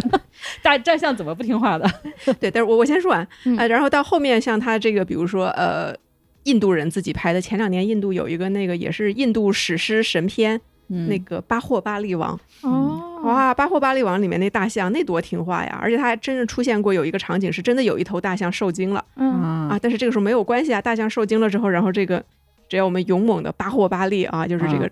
印度大力士，电影里边是个超级肌肉男，啊然后他过来，哎，就会很快就能够驯服这个大象啊。嗯，所以我觉得这个完全就是一个视角的问题。哦，就所是以我们看到的北方，可能我们这边视角里面通常出现的是那种猛男驯野马的那对我个正在桥想段，嗯宝马配英雄，他对们在那边宝是象猛配男英训对雄对对，人家来说可能就是驯野宝象线宝宝宝象配英雄，因为他觉得这个嗯东西是属于我的能驯服范围之内的，啊，是属于。我的合理武器范围。所以在阿拉伯半岛上，可能就是猛男驯野骆驼。 有可 能。我们应该回头去看一下阿拉伯的劳伦斯里边是怎么拍的。 嗯，嗯里头的骆驼好像没有太大的戏份， 想不起来干嘛了，有驯野骆驼吗？好像。哎，我我没有印象中的有这样环节，但那个电影太长了，我不能完全确定，可以嗯回头再看一下。但好像没有说表现，因为这种驯服呀什么之类是，其实还是为了表现那个猛男本身嘛，嗯，对，啊，说他厉害嘛，对，实际上像那个，就是他们可能有这样的谚语，比如说像阿里说，就是阿里使用最锋利的宝剑，骑最野的骆驼，什么什么这一类的。 熬哦熬最深的夜，但是就是说，你如果站在欧洲人视角，他肯定会觉得马是他的合法兵器库的一部分。嗯啊，然后像是属于那个妖魔化的波对，斯人一妖样魔的对那是种，像是他们的 哦对对手的兵器库的一部分。妖怪那种，懂了，这下嗯懂了，嗯我觉得这个就像，比如说啊，小台啊，这个这集我看过，我们之前呃有聊另外一个就是电视剧，就美剧那个《一九二三》，它嗯是那个黄石宇宙一个西部题材的电视剧。然后我们当时就说，其实有一个很好玩的概念啊，就是你这儿有一个概念叫美国传统武术，美式传 武。啊，二百年传统哎，美式传武其实就是指枪了，哦，左这左样 左左轮手枪。 对，所以他们这这个是一个网上喜欢用的梗，美式传武。嗯但是这个呃，一九二三这个电视剧里面就出现了这样的情节，就是其实有两个人，他们都是用枪来进行战斗，嗯但是他的这些正面的这些角色，他们都是使用就是左轮手枪啊，或者嗯是这种更加早一点的兵器。但是后面呢，出现了一个非常不讲武德的人，嗯，这个人用了那种就是连发机枪，然后然后哦，整个这个电视剧里面一出现有一个人开始用连发机枪轰这一些用手枪的这些英雄的时候，你就会觉得这个用连发机枪的人一定是坏人，啊因为，这属于了使用了不合超法出的武器库了，哎对不合法的兵器库。 啊，这不就是《速度与激情》里面汽车能做到一切，如果你开个坦克出来，一定要被汽车打败的那种。嗯，对对，就武器本身它是有一个角色正负属性的，哎，对，嗯，所以马是非常常幸运的，在我们的既有的这种主流影视文化里面正被面属性，对赋予了各种正面属 性。倒是它虽然形象模糊，但是它永远是正面的，永远是我方使用的，唐僧使用啊，的。所以说就是你看殷殷寿手下各种各样奇怪的坐骑，其实都有。文太师做那啥玩意儿我也不知道。 莫麒 麟，然附后身专家，对，然后然后还有战象，嗯然后他的我觉得他为什么有马，是因为质子里面有姬发，嗯嗯，或者说是马在这个部分没有呃那个没有强烈的正面属性，但是嗯姬发回去的时候骑的那个马，它就有强烈的正面属性。呃，对，那嗯两匹马就是他们兄弟二人呀。哎，可是嗯他哥哥没回去，把他对爹宰回去了。对，哥哥把爹救回来了，其实代表的嗯是这个，那个是他哥哥的形象。嗯，所以这你看他回去之后，就是对于他来说，他们的武器是纯洁的对，马哦，纯洁的，对对对对，嗯这个词呃，然后殷寿这边就是啥都有，啊，有点像那个什么黑魔王，然后 对，嗯，什么什么什么咒都用，包括什么母什么什么恶咒、不可饶恕嗯请咒说、出三个不可饶恕咒，考 一下你。阿瓦达砍大 瓜，还有钻心咒，嗯，还有什么？完了， 完了，我也忘了，就不是行，哈利波特完全不行。嗯你继 续，就是什么命令你去做事情的那个咒，对不起，哦我也忘了。呃，那什么什么，反正就是控制你的思想，对对对对，嗯让哎你干嘛你就得干嘛，完了咒语忘了。嗯夺魂咒。好，对对对，哦反正对不起我的小学。 那我正好就是说，已经说到马的形象了，回到我们最开始吐槽的《Barbie》里面吐槽的，不是嗯我们吐，就是男人与马。嗯，而且他在吐槽的这个，其实我看电影的时候，他说到。男人与马的时候，我是有一瞬间比较懵的，因为嗯马在我的概念里这个东西不太常见，就是我们日常语境里， 嗯，我要嗯 比如说我要吐槽男人的时候，我想不到马， 对，更没有有点想到会远把了马作为权力的象征，对，对对，嗯但是他越看越觉得好有道好理，有道理，对 吧？于马就是这么回事儿，他就是对马感兴趣。不是那本书很冤的，嗯，就是它它里边不是那个形象，它是那个就是那个 Ken，然后去拿了了一本图书书馆，对然后发现了一嗯些有关父权制的书，然后他还真的拿了一本书，那本书名就叫做《Man and Horses》。对，嗯 其实有很多本叫做《Man and Horses》的书，但是其实这些的书的意思大部分时候，如果书名叫做《Man and Horses》，意思都不是男人与马，而是人类与 马。看着也是理解错了。 我的天哪，这就是一个更深的一个父权主义的批判，就是 明明是人类的事儿，但你完全可以把它就理解为是男人，对，把它所有的东西放到男人身上去理解。对嗯 然后，而且就是 Ken 拿的那本书，真的有人八卦出来了是什么书，嗯就是它其实是那个一本二零一七年时候出的一个一一个那个大爷应该是个美国人，但他现在住在新西兰，嗯是一个七十多岁的大爷。嗯然后他那本书的副标题应该是类似于叫做《A Man and Horses》，然后其实是一本他自己的自传，就是这个啊大爷年轻的时候，大概可能二十岁左右的时候，嗯然后他那个时候就是就是缺少人生目标，然后养了他很就多给马自己弄了一个没有，就是用咱们现在话来说，就是你得出去 gap year 一年搞点旅行。啊，然后他当时的旅行就是他跟他的一匹马，然后他就哦骑着那个马，然后穿越了整个北美大陆，就从加州一直哦骑到了东海岸。然后在这个过程中去完成自己青年时代的这种现在叫 Grand Tour 嘛？嗯这不就是前汽车年代的公路电影？ 对呀、这就是一嗯个马版公路电影，所以其实跟他那个公马电影电影要吐 槽的这个没有什么关系。但是他越没有关系越好笑，对，然后我就很好玩，我到后来看那个采访的资料说，那个大爷自己还看了芭比这个电影，什么感想？ 吓坏了。哎，我的书为什么出现在这 儿了？给他钱了吗？ 应该是没有吧？哦，好吧，对啊，所以就是 Barbie 为什么会吐槽马，而且你越想越对，到底马和男人代表什么？我们这时候把车也放进来，其实马、嗯马和车一码事儿，对吧？《速度与激情》本质对上也是一个男人与对，马。其实是这样的，嗯就是嗯，包括封神，为什么他对马如此重视？他们他们剧组里用的马是他们买的，他们专门买，哦然后提太前太有培训钱了，这一批得多少钱对，很贵。你想那些马都是巨好的马，啊？嗯嗯，而且他他不但训人，他还训了马，因为大部分的马其实是不能接受对对拍对，拍摄嗯这个场景的。嗯那他画这么大的下这么大的血本儿，他不做数字马，他不做特效马，非要训真马，训真的演员去骑这个马，肯定是对、嗯对于他表达这个主题有非常重要的作用。嗯那到底是啥呢？这个马，我们现在是在讨论男人与马还是封神与马？当然不就是男人与马？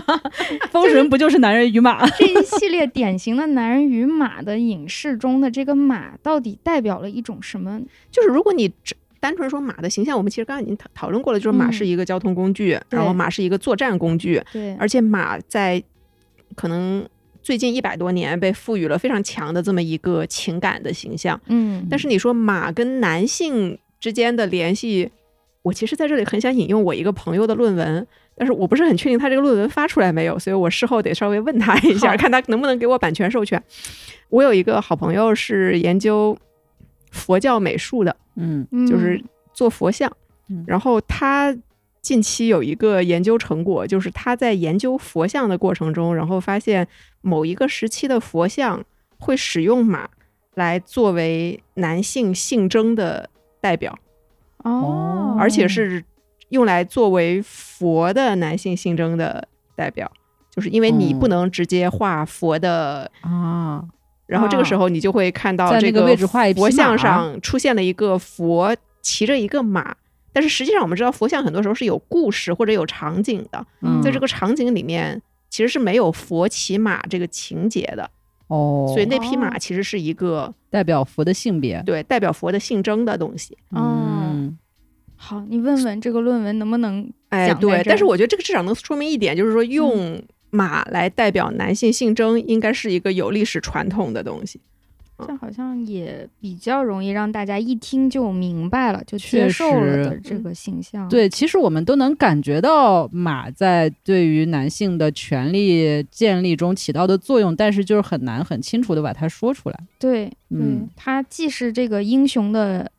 一部分，嗯就，像我们前面说的马，它不能脱离主人，它单独出去没用，它就是主人的嗯但是英延雄也伸必须得有马，对，要它的不然武力都很增难强想象一个英雄他没有马。它走过去 一下 就 对，你能想象姬发从他那儿然后 走回去，或者他骑着一个大象回去，啊，都怪了，嗯确实不够帅，大象不够帅，马还够帅，大象也不够 快，而且对对， 而且你如果想让他骑一头牛的话，你简直要崩溃。牧 童，这是这是一个什么鼻子了就 老子的故事 吗？对，好像只有嗯马符合大家。虽然马的脸的造型和人类不一样，但是我们能觉得它那个脸是帅的，在人类的审美不是里不是头因为脸，不是因为也哦脸，哎就是它整个嗯形象吧，它对的对对整个形象虽然与人不同，但是我们嗯能把它画在人类审美的帅当中。对他那，我确觉得这个应实该也是很长时间建构起来的。就比如说哦马的这种充满肌肉啊，对然对后对这种形象，你如果说其他的动物它没有嘛，也是有的。只是说，可能嗯马因为它长久以来被人类作为这样一种战争，战争的工具使我用，们学会欣赏它，我们学，会了欣赏它的这个美，嗯，对吧？嗯一是个满是肌肉的狗，你不会有这种感觉。甚至有点害 怕。太神秘对了，对天哪！ 确实，马的那种力量感是大家慢慢构建起来的。怎么样嗯算一个帅马？马跟英雄已经不可分离了。这个可我觉得可能就属于你们中国古代史的研究范围了。比如说，在我国古代历史上是什么时候开始明确的去刻画骏马这个形象的？嗯，是不是从汉武帝非要去求这个汉学马就开始了？嗯，在那之前的话，好像没有那么明确的提出来关于非得要一个什么马的这么一对个啊，就我觉得更早的这些文献里面，我能够想起来，就是他们肯定有关于马的描写，但是他不会嗯去特别强调说这个马是一个好品种的马，或者这个马是一个很有力量感的马。对，而且一定非得要那个马，然后才能怎么样？，嗯，对啊就汉武帝好像非得要那个汉学马，对对对对对，嗯就是包括我们说，比如说周天子六驾，嗯周天子六驾强调的也是这个马的数量，没有说这个马的对品种很好。他那个前之前只是一个等级观念，就譬如说像我们去看那个很多就是那个欧亚草原上面那些早期墓葬，嗯，因为他们最早的写就是什么希罗多德历史啊什么的，他们会提到斯基泰人，就实际上那一段那个欧亚草原上面的所有的游牧民都被叫斯基泰人嘛。嗯然后那些斯基泰人的墓葬里面，去象征他的权利的就是你陪葬了多少马，嗯，然后那哦里面会有大量的马的陪葬。一一一一大片或者层层叠叠的那些马，有多少马骨？这证明你的身份啊什么的。嗯对，然后呃，或者是陪葬马车，嗯，我们在那个北京的那个琉璃河博物馆里嗯嗯面嗯有那个商周时期的墓葬，里面就会每嗯某一个墓坑里车队的面那种对有车队有马呀什么的，那那时候。但是它不是说某一个很重要的马，而是说嗯有多少匹马，或者说你一个车上有多少马。对对对，嗯那时候可能还是靠数量。嗯然后就感觉就是到汉武帝时期，突然之间我非得要求某一个马，那个马本身嗯开始变成一个我的权利的那种象征。嗯，所所以以好像那个马就是和这个想要马的这个主人，他有一种对应感，就这个马就是属于嗯谁的，嗯，和他的那个性格呀，他甚至他的命运呀，是有一种那个联系的，很紧密的联系。所以这个马必须是一个特定的马。哎，对可啊，能嗯是一确个实随确便实的嗯是这样。就包括我们之前开始开这个选题的时候，然后我在想说，哎，那么我们说，比如说美国历史上，嗯你说大家有什么著名的马的形象？嗯然后我就忽然意识到一个问题，就是比如说我们现在看很多美国西部电影，然后包括大家想象美国西部的时候，会觉得啊，这是一个荒蛮的西部，而且大家嗯会觉得这个是马会跟这个西部的野性联系在一起，嗯甚至你会觉得那是不是？很多现在这个西部片这么拍，西部片都会去拍这个印第安人特别擅长于骑马，嗯但是你真的去翻十九世纪美国的历史，就是真正能在历史上留下名字的马，没有一匹是印第安人的马。嗯，都是殖民者的嘛，而且都是殖民者里面的那些贵族，哦买得起那种英国进口的血血统高贵的嗯，马，因而为且他那个人血对，而且他还有钱去给这个马留下一个他跟主人在一起的画像。啊，啊，对，这些马都是外来的。你就嗯像他这么一说，娇娇说的之后，你就会发现汉武帝他其实是要非得要一个外来马。嗯嗯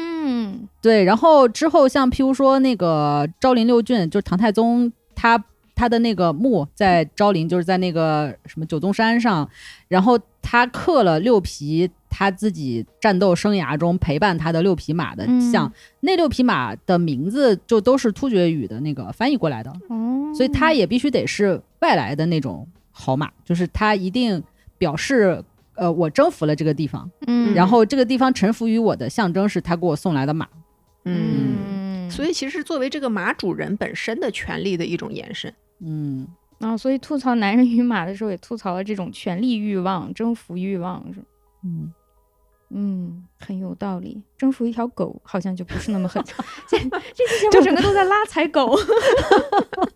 征服了西域，然后对方送来了狗，我的天哪！好像是有一点怪啊。送来马就完全不同了，就这个马很有实用性的，因为你如果把马送过来的话，说明放弃了你在战争中哦最重要的东西。因为马送过来之后，呃，他可以想象嘛，我用这个好血统的马来改良我的马的血统，那我就会，因为他其实送来的马都是那种很高大的马。我们之前说嗯那种原始马是很矮的嘛，嗯然后像中国北方的那些马，其实也都是个子很小的马。他为什么非得要那种西域的马？西域的马比较高大，嗯啊，而且我会有一种猜测，就是因为早期在最起码在魏晋之前，它还没有那个马镫，嗯所以越高的马你越上去其实是越困难的。嗯嗯，你想要一乘马背，你能飞身上马的话，你自己首先那个身体得挺健康、挺好的才行，嗯运动神经得好。那么如果我能上一个很高大的马，本身就说明我的战斗力很强。嗯嗯，他一定要要那个很高大的马，其实是对自己的一个能力的一个肯定，就是我我我就是能用这么大的马。嗯，嗯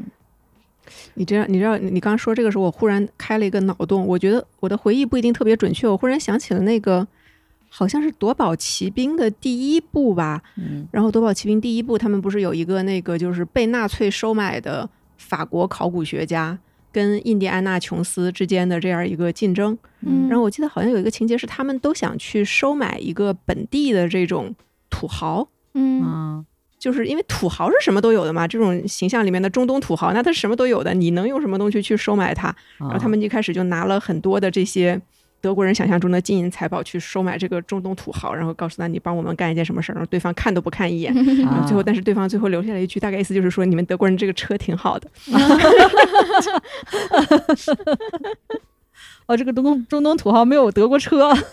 哎，等我在想，中东中东土豪想要一个进口车哦那个是个比较早的年代的是吗？啊，超早了。对哦，我没啊看过，我感觉就是我相当于小就是要一个时汗候血宝马的意思，嗯，嗯，嗯把你的理马解送过了来，对，送马那马，而且它不是兼具了我们说它既是交通又能打仗，那就相当于送一辆蝙蝠侠的车。嗯这个。车不是一个普通的光能开，它还有战斗力。其实你看《速度与激情》里面那些车都是普通的车，但它也有战斗力，它啥都能干、变形金刚也 算吧啊哈！对对对，嗯嗯，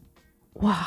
机甲粉表示这要送我一个 机甲。形高达其实也是男人与马 呀。哦对你刚才说骑在骑在马上的人突然就很高大，我立马就想到了高达，你知道吗？然后 突然，这不就在骑马吗？新时代的马，而且高达也经历了它的机甲越来越小的一个过程，就是从重骑兵变成了轻骑兵， 啊，那它速度是不是更快了？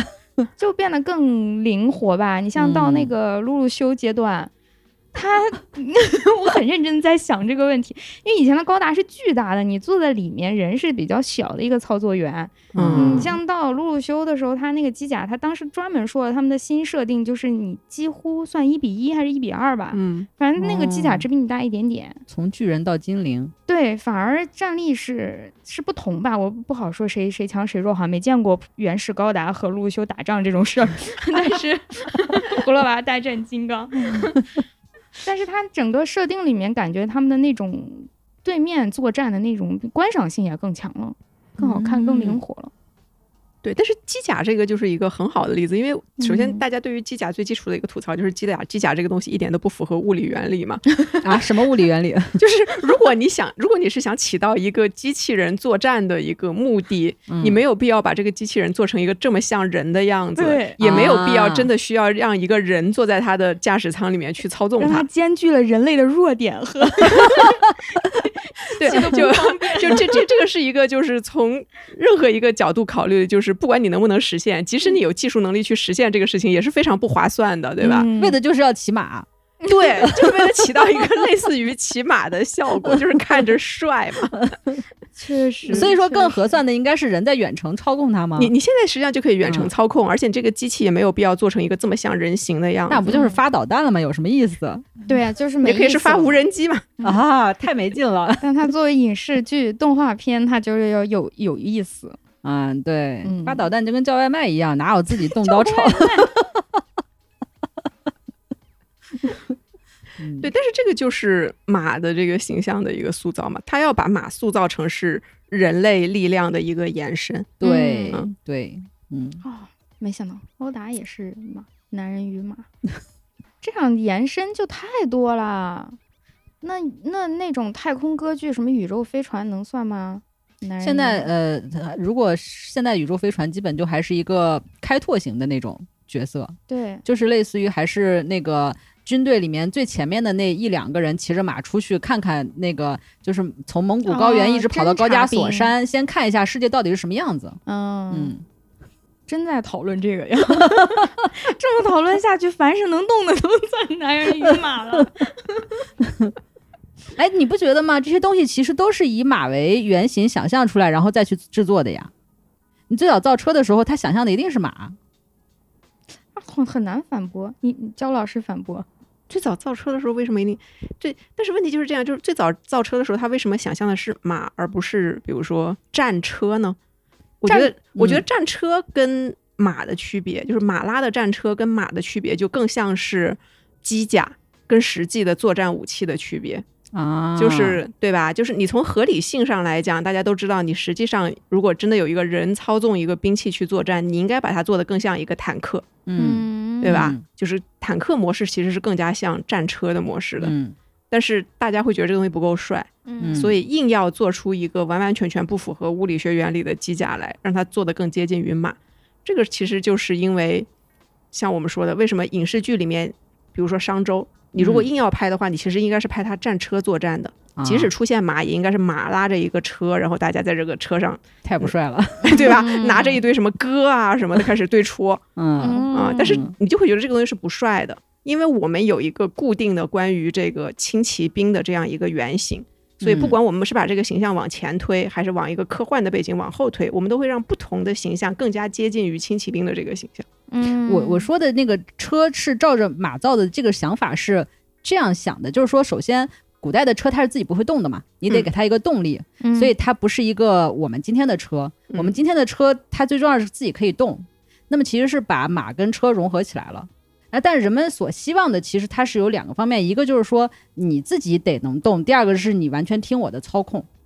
那么像车的话，你比如如果我自己拉一个车，那你肯定是听我操控的，这没问题。但是它自己不会动呀。如果是马的话呢，当然你自己就可以有无限的你自己动力啊，你自己吃了草就能动。嗯，但是我对你的操控又不能完全达到这个百分之百这种，我怎么想，我想让你去哪儿你就能去哪儿这种。但是把马跟古代的那种车合并起来，变成今天的这种车之后，它其实就有了一种我既能完全操控你，然后你又能差不多算是自己动的这么一个状态。所以我觉得它里面完全有马的这种特性。这是个特斯拉吗？就是我们对车，如果说还有一个不满的话，就是说这个车还是脱离于我的，就它其实跟我之间有一个比较宽的隔阂，它跟嗯我有一种分离感。但是马其实可以跟我有一种融合感，我坐在上面之后，尤其是当它还能想象出来一些我跟马具有一种心灵合一的那种感觉，因为我跟它非常有感情，尤其在很多嗯作品里面会描述它跟我心灵相通，像那个雪龙驹，嗯，它知道我要去哪儿，它能自动把我带回去。嗯，嗯嗯，这有一种更强的这种操控感。嗯，那如果一个车它能动的话，但它其实不知道我能想什么。那马的话，所以我们可以就是想象认为它知道我在想人什么工。智能的车，对，然后就是哦如果它做成了一个机甲战士，它的外形更像人，就有一种就是说。它有胳膊，它也有腿。那我动胳膊，它就知道动胳膊；我动腿，它就能知道动腿。它已经完全能够按照我的心意来活动，就最起码就是按照我的动作来活动。呃我觉得他有这样的一种想象，所以非得把那个东西造成一个人的样子，但是其实是一种人对马的想象。就是虽然马跟我们长得不一样，但是人们会想象觉得它能跟我心意相通，它能知道我想什么，它能够带我去我想去的地方。嗯哇，我不是知道为什么产生了一个政治特特别不正确的联想，就是我一个机甲粉，您老也是机甲粉吗？一一点儿点儿吧， 对正就在是犹豫。 我我我我个人很喜欢一个很老的一个机甲漫画的作品，叫做《五星物语》。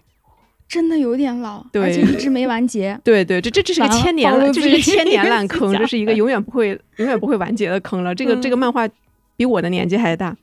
真对非常对对，它八十年代就开始连载，然后一直没有完结。但是嗯这个漫画它也是一个机甲战斗的漫画，她好像是女女性，对，然后它里边的这个设置，就是人怎么去操纵机甲的这个设置特别的奇怪，嗯就是它这个里面是人是不能够直接去操纵机甲的，嗯啊、它必须要通过一个类似于仿生的生物的中介，嗯就是说一个人不能单独操纵机甲，所以它实际上是相当于人是这个机甲的主驾驶，但是这个机甲同时还需要有一个副驾驶作为人和这个主驾驶的中介。嗯，这个副驾驶其实有两个选项，一种是你可以把它做成那种完全看不出人形的，就嗯泡在一个罐子里，泡泡在一个培养皿里面，嗯然后看上去就是一团肉或者一团大脑的那个形我的象，然后天你呐也能够操纵它。嗯，然后来操纵这个机甲，其实并不是一定就影响你的战斗力。但是这个这样一个模式，在这个漫画设定的这个世界里面没有成为主流嗯。它的主流是设置了什么呢？就是他们创造了一种仿生人，嗯用来作为副驾驶、啊，我们理解为副驾驶吧。嗯然后这个副驾驶的这种仿生人，就是完完全全说白了就是没有什么人权的。嗯他们嗯长得像人，而且甚至比人更纤细、更漂亮，运动能力比人更强那啊。它的主题其实类似于《银翼杀手》了，是吧？然后，但是这个仿生人他的功能完完全全就是用来给这些操纵机甲的人，这操操纵机甲的人在这个漫画里面被叫做骑士，嗯，就是是骑士的一个附属品嗯和工具。而嗯且它最变态的设定是这样的，就是它这个世界里面虽然有女骑士，但是大多数的骑士是贵族男性。嗯那么对应的，大多数的这个仿生人是被制造成了非常纤细美丽的女性。哇啊，这也嗯太，这已经不是暗示了。哦嗯，你你刚刚说的时候，我想到了那晚一点的 EVA，其实有一点，但但当然它的角色设定是不一样的。嗯，就首先是 EVA 不是机甲，对，不是机甲，EVA 嗯根本就是一个生物。对，嗯嗯，而且它让我反思了一下，我们刚刚对于男人与马里头的这个男人和马的关系还不够完全，因嗯为 EVA 的这个机甲这个生物，它其实是妈妈。嗯所以它也是代表了马，我们对马的一种感情。就为啥人和马的那个沟通嗯很重要？它马代表了一种保护，嗯这是和其他嗯生物不太一样的。它不光是说骑士的两条腿，它不光是增加我的武力值，像你说的那雪龙驹两匹马是可以带这个主角姬发回去的，它可以保护它的。嗯那么它既是这个马，既代表了他自己的化身，也有他哥哥对他的保护。那他这个哥哥，其实，在电影中我就直说了，是代表了一些母亲形象的，啊，嗯对他们是家没有有母亲，母亲哪儿去了？是没表没表现这个就是这个电视这这个片儿里不就整总共就只有一个母亲 吗？嗯，。啊，是啊，不 光他们家没有母亲，那个冀谁州家都没冀有州母苏亲家也没有母 亲对，冀女州性苏形家象 已经出现了一家好几口，就是没有妈妈。啊，对对女性形象大量缺嗯失，嗯他可能也就是融合在了姜王后一个人身上吧。嗯，那这个哥哥的出现是代表了一些母亲应该承担的成，真的，他哥哥身份真的很有母性，对他就是这么哇设，定那的种牺牲感，嗯，他爸爸是代表了父权嘛，代表了嗯父亲的既有威严，也有也有父亲的保护。嗯他哥哥出现其实是代表了一些嗯，母亲的家庭的保护的。好有道理，那那这个马就延续了他哥哥对他的这个保护，像 EVA 里面那个机甲就是他对妈一样。也像我们刚刚说的这个美国那个少那那一堆少女与马的电影一样嘛，啊哦包括我刚刚马说是的很温和的马治是很愈温了和的他，它包括嗯我们刚刚说的，就是像那个少女电影，一般都是说，比如说这个小姑娘妈妈死了，啊，然后甚至到后来，就是我们最近说那个美剧，现在不是有这个黄石宇宙吗？ 嗯啊，就是黄石这个系列剧里面，它有一个相当于是它算是女主角吧，就是反正比比 比表情对，就是它它里面就是它这个我黄石你们看过吗？没对，有，反正它的设置就是一个在当代的美国西部，然后有一个大家庭，然后大家族了，他们家拥有超级大的一块地，这块地就在黄石公园的边上。然然后他拍了好几季，就是讲他们家怎么样想办法保住这块地的。嗯嗯啊，，但是他他们家很有钱了啊，嗯不是那种穷困的人保护自己地的那种故事。嗯然后它里边有一个就是他们家的这个女儿的情节的，这个女儿的人物设置就是这个小姑娘在她自己是个 teenager 的时候，嗯然后她的妈妈跟她一起骑马，然后她的妈妈就在骑马的过程中出了意外去世了，这个事情就成了这个小姑娘一生的 trauma 嗯啊，所以它里面的有一条暗线就是这个小姑娘怎么去医治她的这样一个 trauma，这也是一个非常典型的，就是说白了，我觉得就是因为美国的这些编剧从小到大看这种小姑娘赛马没妈妈。这个套路的东西看太多了， 非得要没妈妈，我的天，然后这个时候马就得出来扮演这个形象当嘛，妈对吧？马就得当妈妈嘛， 马马马得教会嗯你什么是家庭感情，什么是人跟人之间的连接嘛。啊，嗯原来马也是第二个妈妈，我的天，嗯，对，马既有战斗力，它又是一个很温和的动物。通，大家说到通人性的诸多对，因为动它没有动物攻击性，嗯，嗯对对，哦，这也可跟前面说到的大象不可控，但是马，对你狗放出去说是可来以打架的，但是马对放出去它是不会去攻击，嗯对、我们认定这个马是自己的马以后，它就不会反过来攻击我了。嗯，嗯，嗯它的野性是冲外，它不冲我了。 对，它又是食草动物，嗯，好，真是对。狗是食 肉的，对不起狗。而且还有一个原因，我觉得是因为大家其实现在绝大多数人生活的环境中已经见不到野马了，嗯啊对吧？对野马这个种群已经小到。哪怕你是一个游牧民，你可能你在生活中见到野马的机会也不会很多。 对我们去蒙蒙古国的时候，他们带我们去一个森林公园儿，说这个森林公园儿里边儿能见到野马，非常珍惜的，就非常可贵，多少人都为了为了到这儿来看那个野马，嗯见到了吗？遥远的看到了 一匹。啊，那不错了已经。 对，说我们的运气超好，嗯很多人来了，然后找了半天一匹也看不见， 那你看到的时候会感觉它和你见过的驯化的马有啥区别？一匹矮小的马而已，也可能是太远了。哦，嗯，野马就说明它没有经过挑选，然后配种什么什么那些。啊嗯，所以野马不如家马帅是吗？显然呀， 哦，失望。 大你想象的是那种鬃毛巨长，家说到野马两个字，大家自己扪心自问，你们想到的野马是什么样啊？好吧？哎，好失望。 哎，野生动物本来都长得又瘦又小，然后嗯，顶多是有点野性。嗯嗯，倒也是。哦，刚才娇娇说到那个，就是那个什么政治不正确的高达，哎，对不 起，五星物语。哇，我就出现了一个更奇怪的脑洞，嗯就是它不能够直接去控制那个高达，然后需要一个仿生的，然后对那个东西。嗯，就感觉就像我们没有办法直接用零一零一零一跟计算机对话，对吧？然后就需要一个 Windows 界面，然后 会有这种联想啊？不是你听我说，然后但是明明 Windows 界面就可以搞定的东西，对吧？但是我们现在对它很不满意，我们非得要小爱同学， 或者是 ChatGPT，对吧？一定要一定要让它越来越像人，嗯对啊。对，这它它它将来一定会越来越像人，因为我们对它就是有这个要求。所以可以用嗯我和人交流的方式去跟这个机器交流，跟这个要对操纵，的我们就东西是交流希望，而且我们不但希望他，呃，我们希望他像人的主要原因是我们希望他能理解我们，就是嗯相当于我们跟马的感情交流是一样的，就是希望他能跟我们心灵相通，最好是我心里一想你就给我做到，嗯嗯，哪怕做不到，我们就是尽可能往这个方向，最好我能说一句，你给我做个 PPT，明天我上课要用，嗯，他就知道你上课要上啥课，给你做个什么样的 PPT 嗯啊，这之类的，最好能做到这样，就其实就有点类似于我们对马的要求，从这一点我就突然感觉到。马农就是骑士，对吧？计算机他们 的马，哦，马农是这个马农呢？男人与马已经扩展到了马农，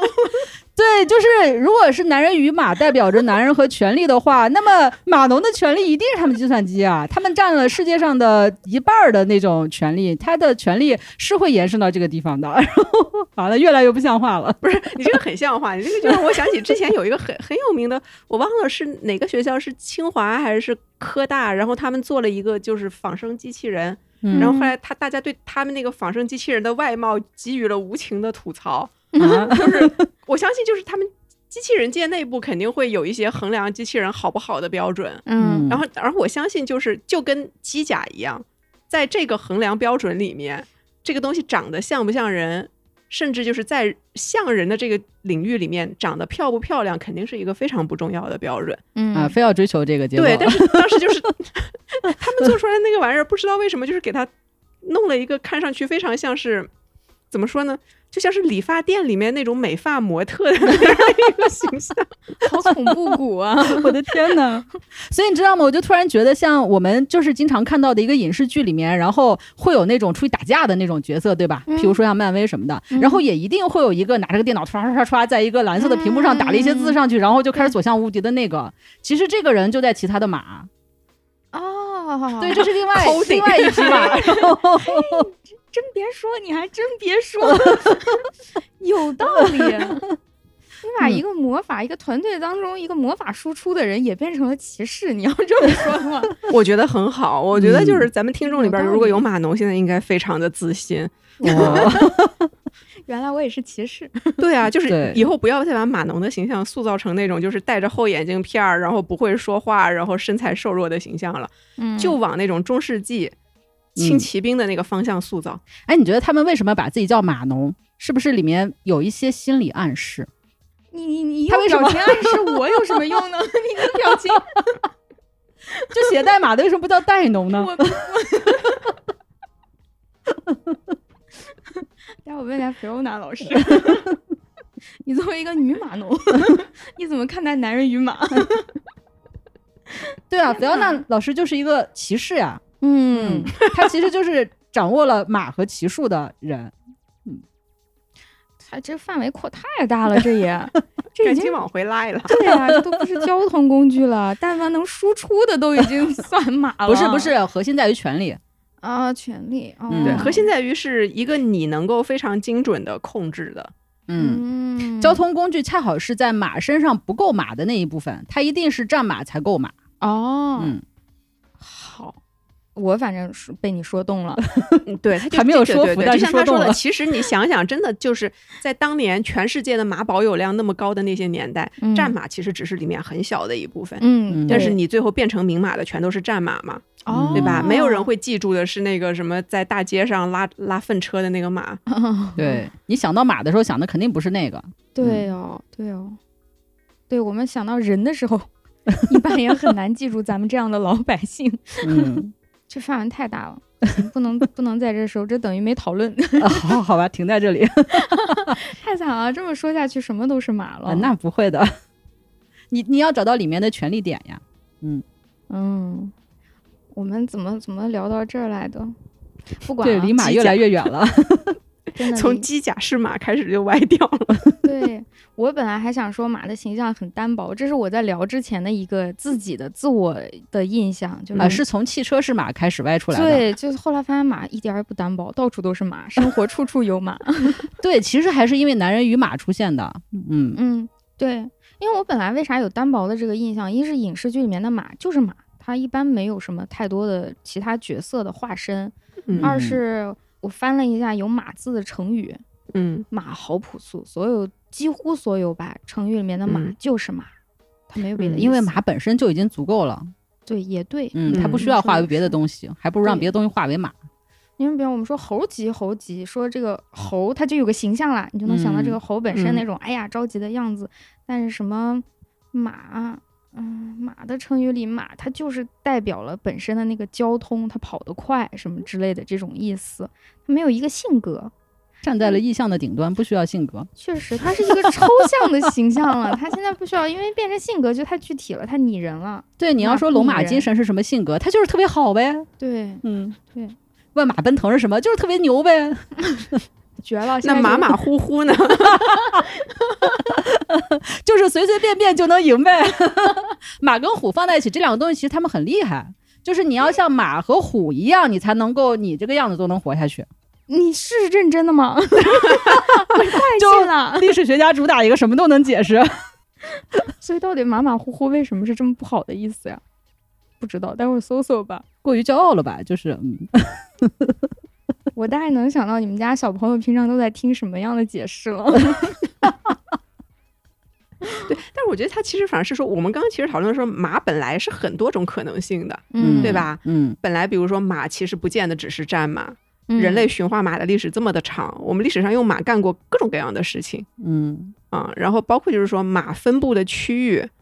也不见得是那么狭窄，但是你最后能够记住的，其实就只是那个这么多的马的用途中的一种用途，以及这么多的马的形象中的一种形象。嗯，嗯，因为这是一个很抽象的，对，然后这个形象它能够被留下来，是因为它是跟权力绑定的。嗯，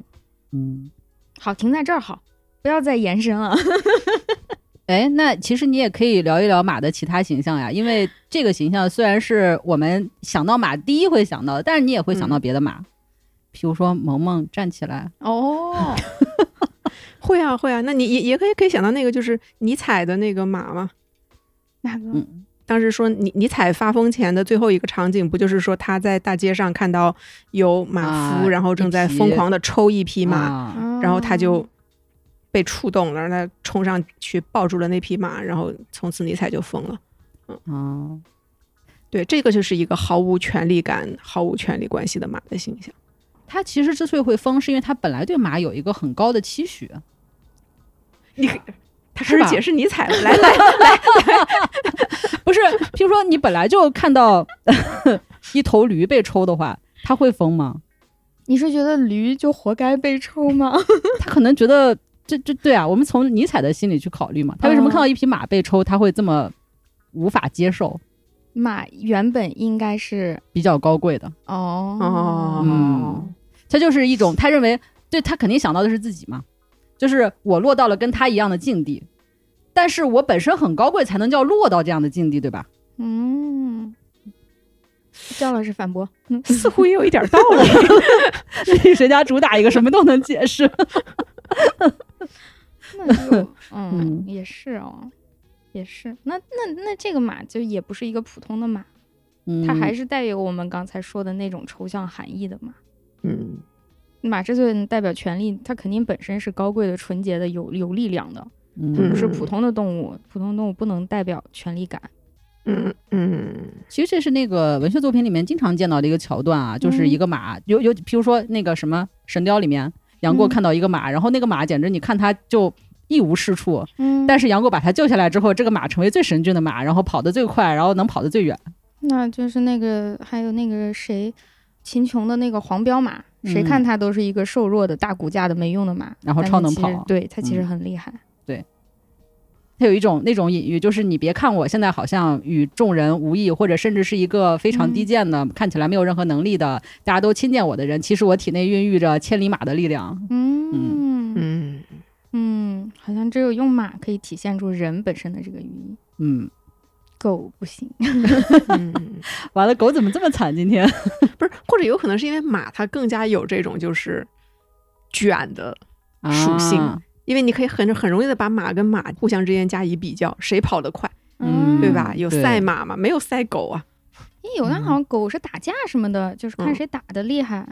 好像最近是不是有那种，就是一些狗跑过去钻管子呀，然后走跷跷板儿什么的那种啊，有的，比赛的狗的服从性？但是这个就显得这个狗本身就哎呀，只能在服从上胜出。对，大家也不就也有狗竞速赛的啊，是的嘛，有的看有狗的谁有跑得的快是吗？有的有的，那你看哦马跑得快，你可以骑着它，代表你也可以跑这么快。哦，有道狗理，跑得快跟你有什么关系？你就不能拖骑着你它？跑，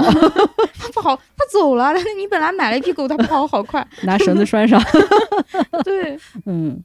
又回到了我为什么老想起狗呢？我觉得也不是完全胡想的，因为在人生活里出现的这一些动物当中，狗和嗯马有的时候它是具有类似的对作用和形象，嗯忠诚，确离实离人最近，具有保护和攻击性。但是嗯它俩的区别可能就是马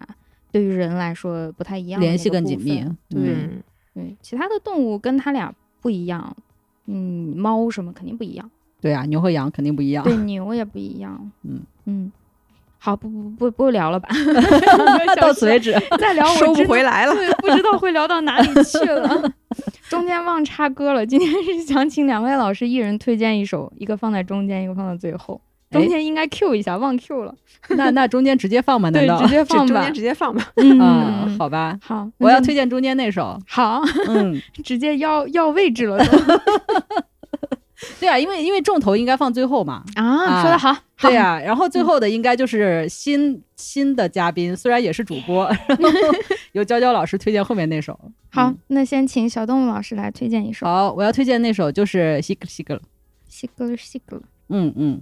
我要介绍一下这首歌尔》，嘛。请请，啊、好吧嗯，它就是一个蒙古语的歌，但是它完全是写马的，就是 sik sik 就是马跑步的时候的那个蹄子踏在地上的那个声音。嗯嗯，然后它的歌词非常简单，它就是描述一匹马，一匹什么颜色的、什么样的、一匹什么呃几岁的一个马，然后呢，它脖子上的铃铛会响，然后它就用那个响的那个象声词 top top top，然嗯后又描述另外一匹几岁的、什么颜色的一匹马，然后跑起来 sik sik sik 嗯，啊，是然个后就民描述谣了是好多吗匹马，嗯。是个民谣吗？民对对歌，对，民歌，传统民歌、嗯非常好听。好，西格鲁西格鲁哇 是那个噜噜噜吗？啊，对了，就是弹舌音，我不太会弹。啊 好，谢谢小动物老师，请。推荐一个蒙语歌吧，可能推荐一个我自己比较喜欢的蒙语的乐队好。 然后来，请这位同学帮我读一下。该好了，登五了。哎，对对，这个是以前这这个乐队比较有名儿，应该是他们之前给那个就是美剧《马可波罗》做嗯了配乐。对，但我觉得他们早期的一些专辑也很好听，所以可能找一个他的歌儿来推荐给大家。 好的，好的。嗯 然后我们所有的歌呀，什么刚刚提到的资料，我能想起来的话， 都放在那个 show notes 里文案里，大家直接点击查看。因为老有评论区有朋友问啊，这个歌是什么歌呀？你们点那个小啊，小会有链接是 吗？会呃，也至少写名字自己搜也 行，因为它不同平台不一定，有的平台可以放链接，有的不行，所以我、哦我不能一口说死。 嗯，好的，今天这期节目聊得我豁然开朗， 哎，不是更加迷 茫，那还真不是思绪万千。嗯，我觉得其实停留在一个大家对马聊了半天，其实没有一个标准答案，挺好的。它本来嗯就没有标准答案，嗯，所以对马有这么多的联想，大家会喜欢马。每个人从上面看到了自己想看的东西。嗯嗯，行，那要不然我们鼓励这个听众朋友们在评论区进行一些关于马的吐槽吧。啊， 实在不行，关于马的成语接龙也可以。从马马虎虎开始，预备起。 好嗯好，那好的这期虎节头目虎就脑到这 儿吧。 虎头虎脑，最后是虎啊。嗯哎，我们这节目不是应该放到马年去播吗？马哎年再聊一次吧。行，我们相约马年，看到时候大家对马是不是有了更加深刻的认识。哎，马年再播一次， 马年聊个续集。可以可以，马年在马年说马，朋友们再见 了。 那就先到这儿啦，拜拜。拜嗯拜，拜拜。 Thank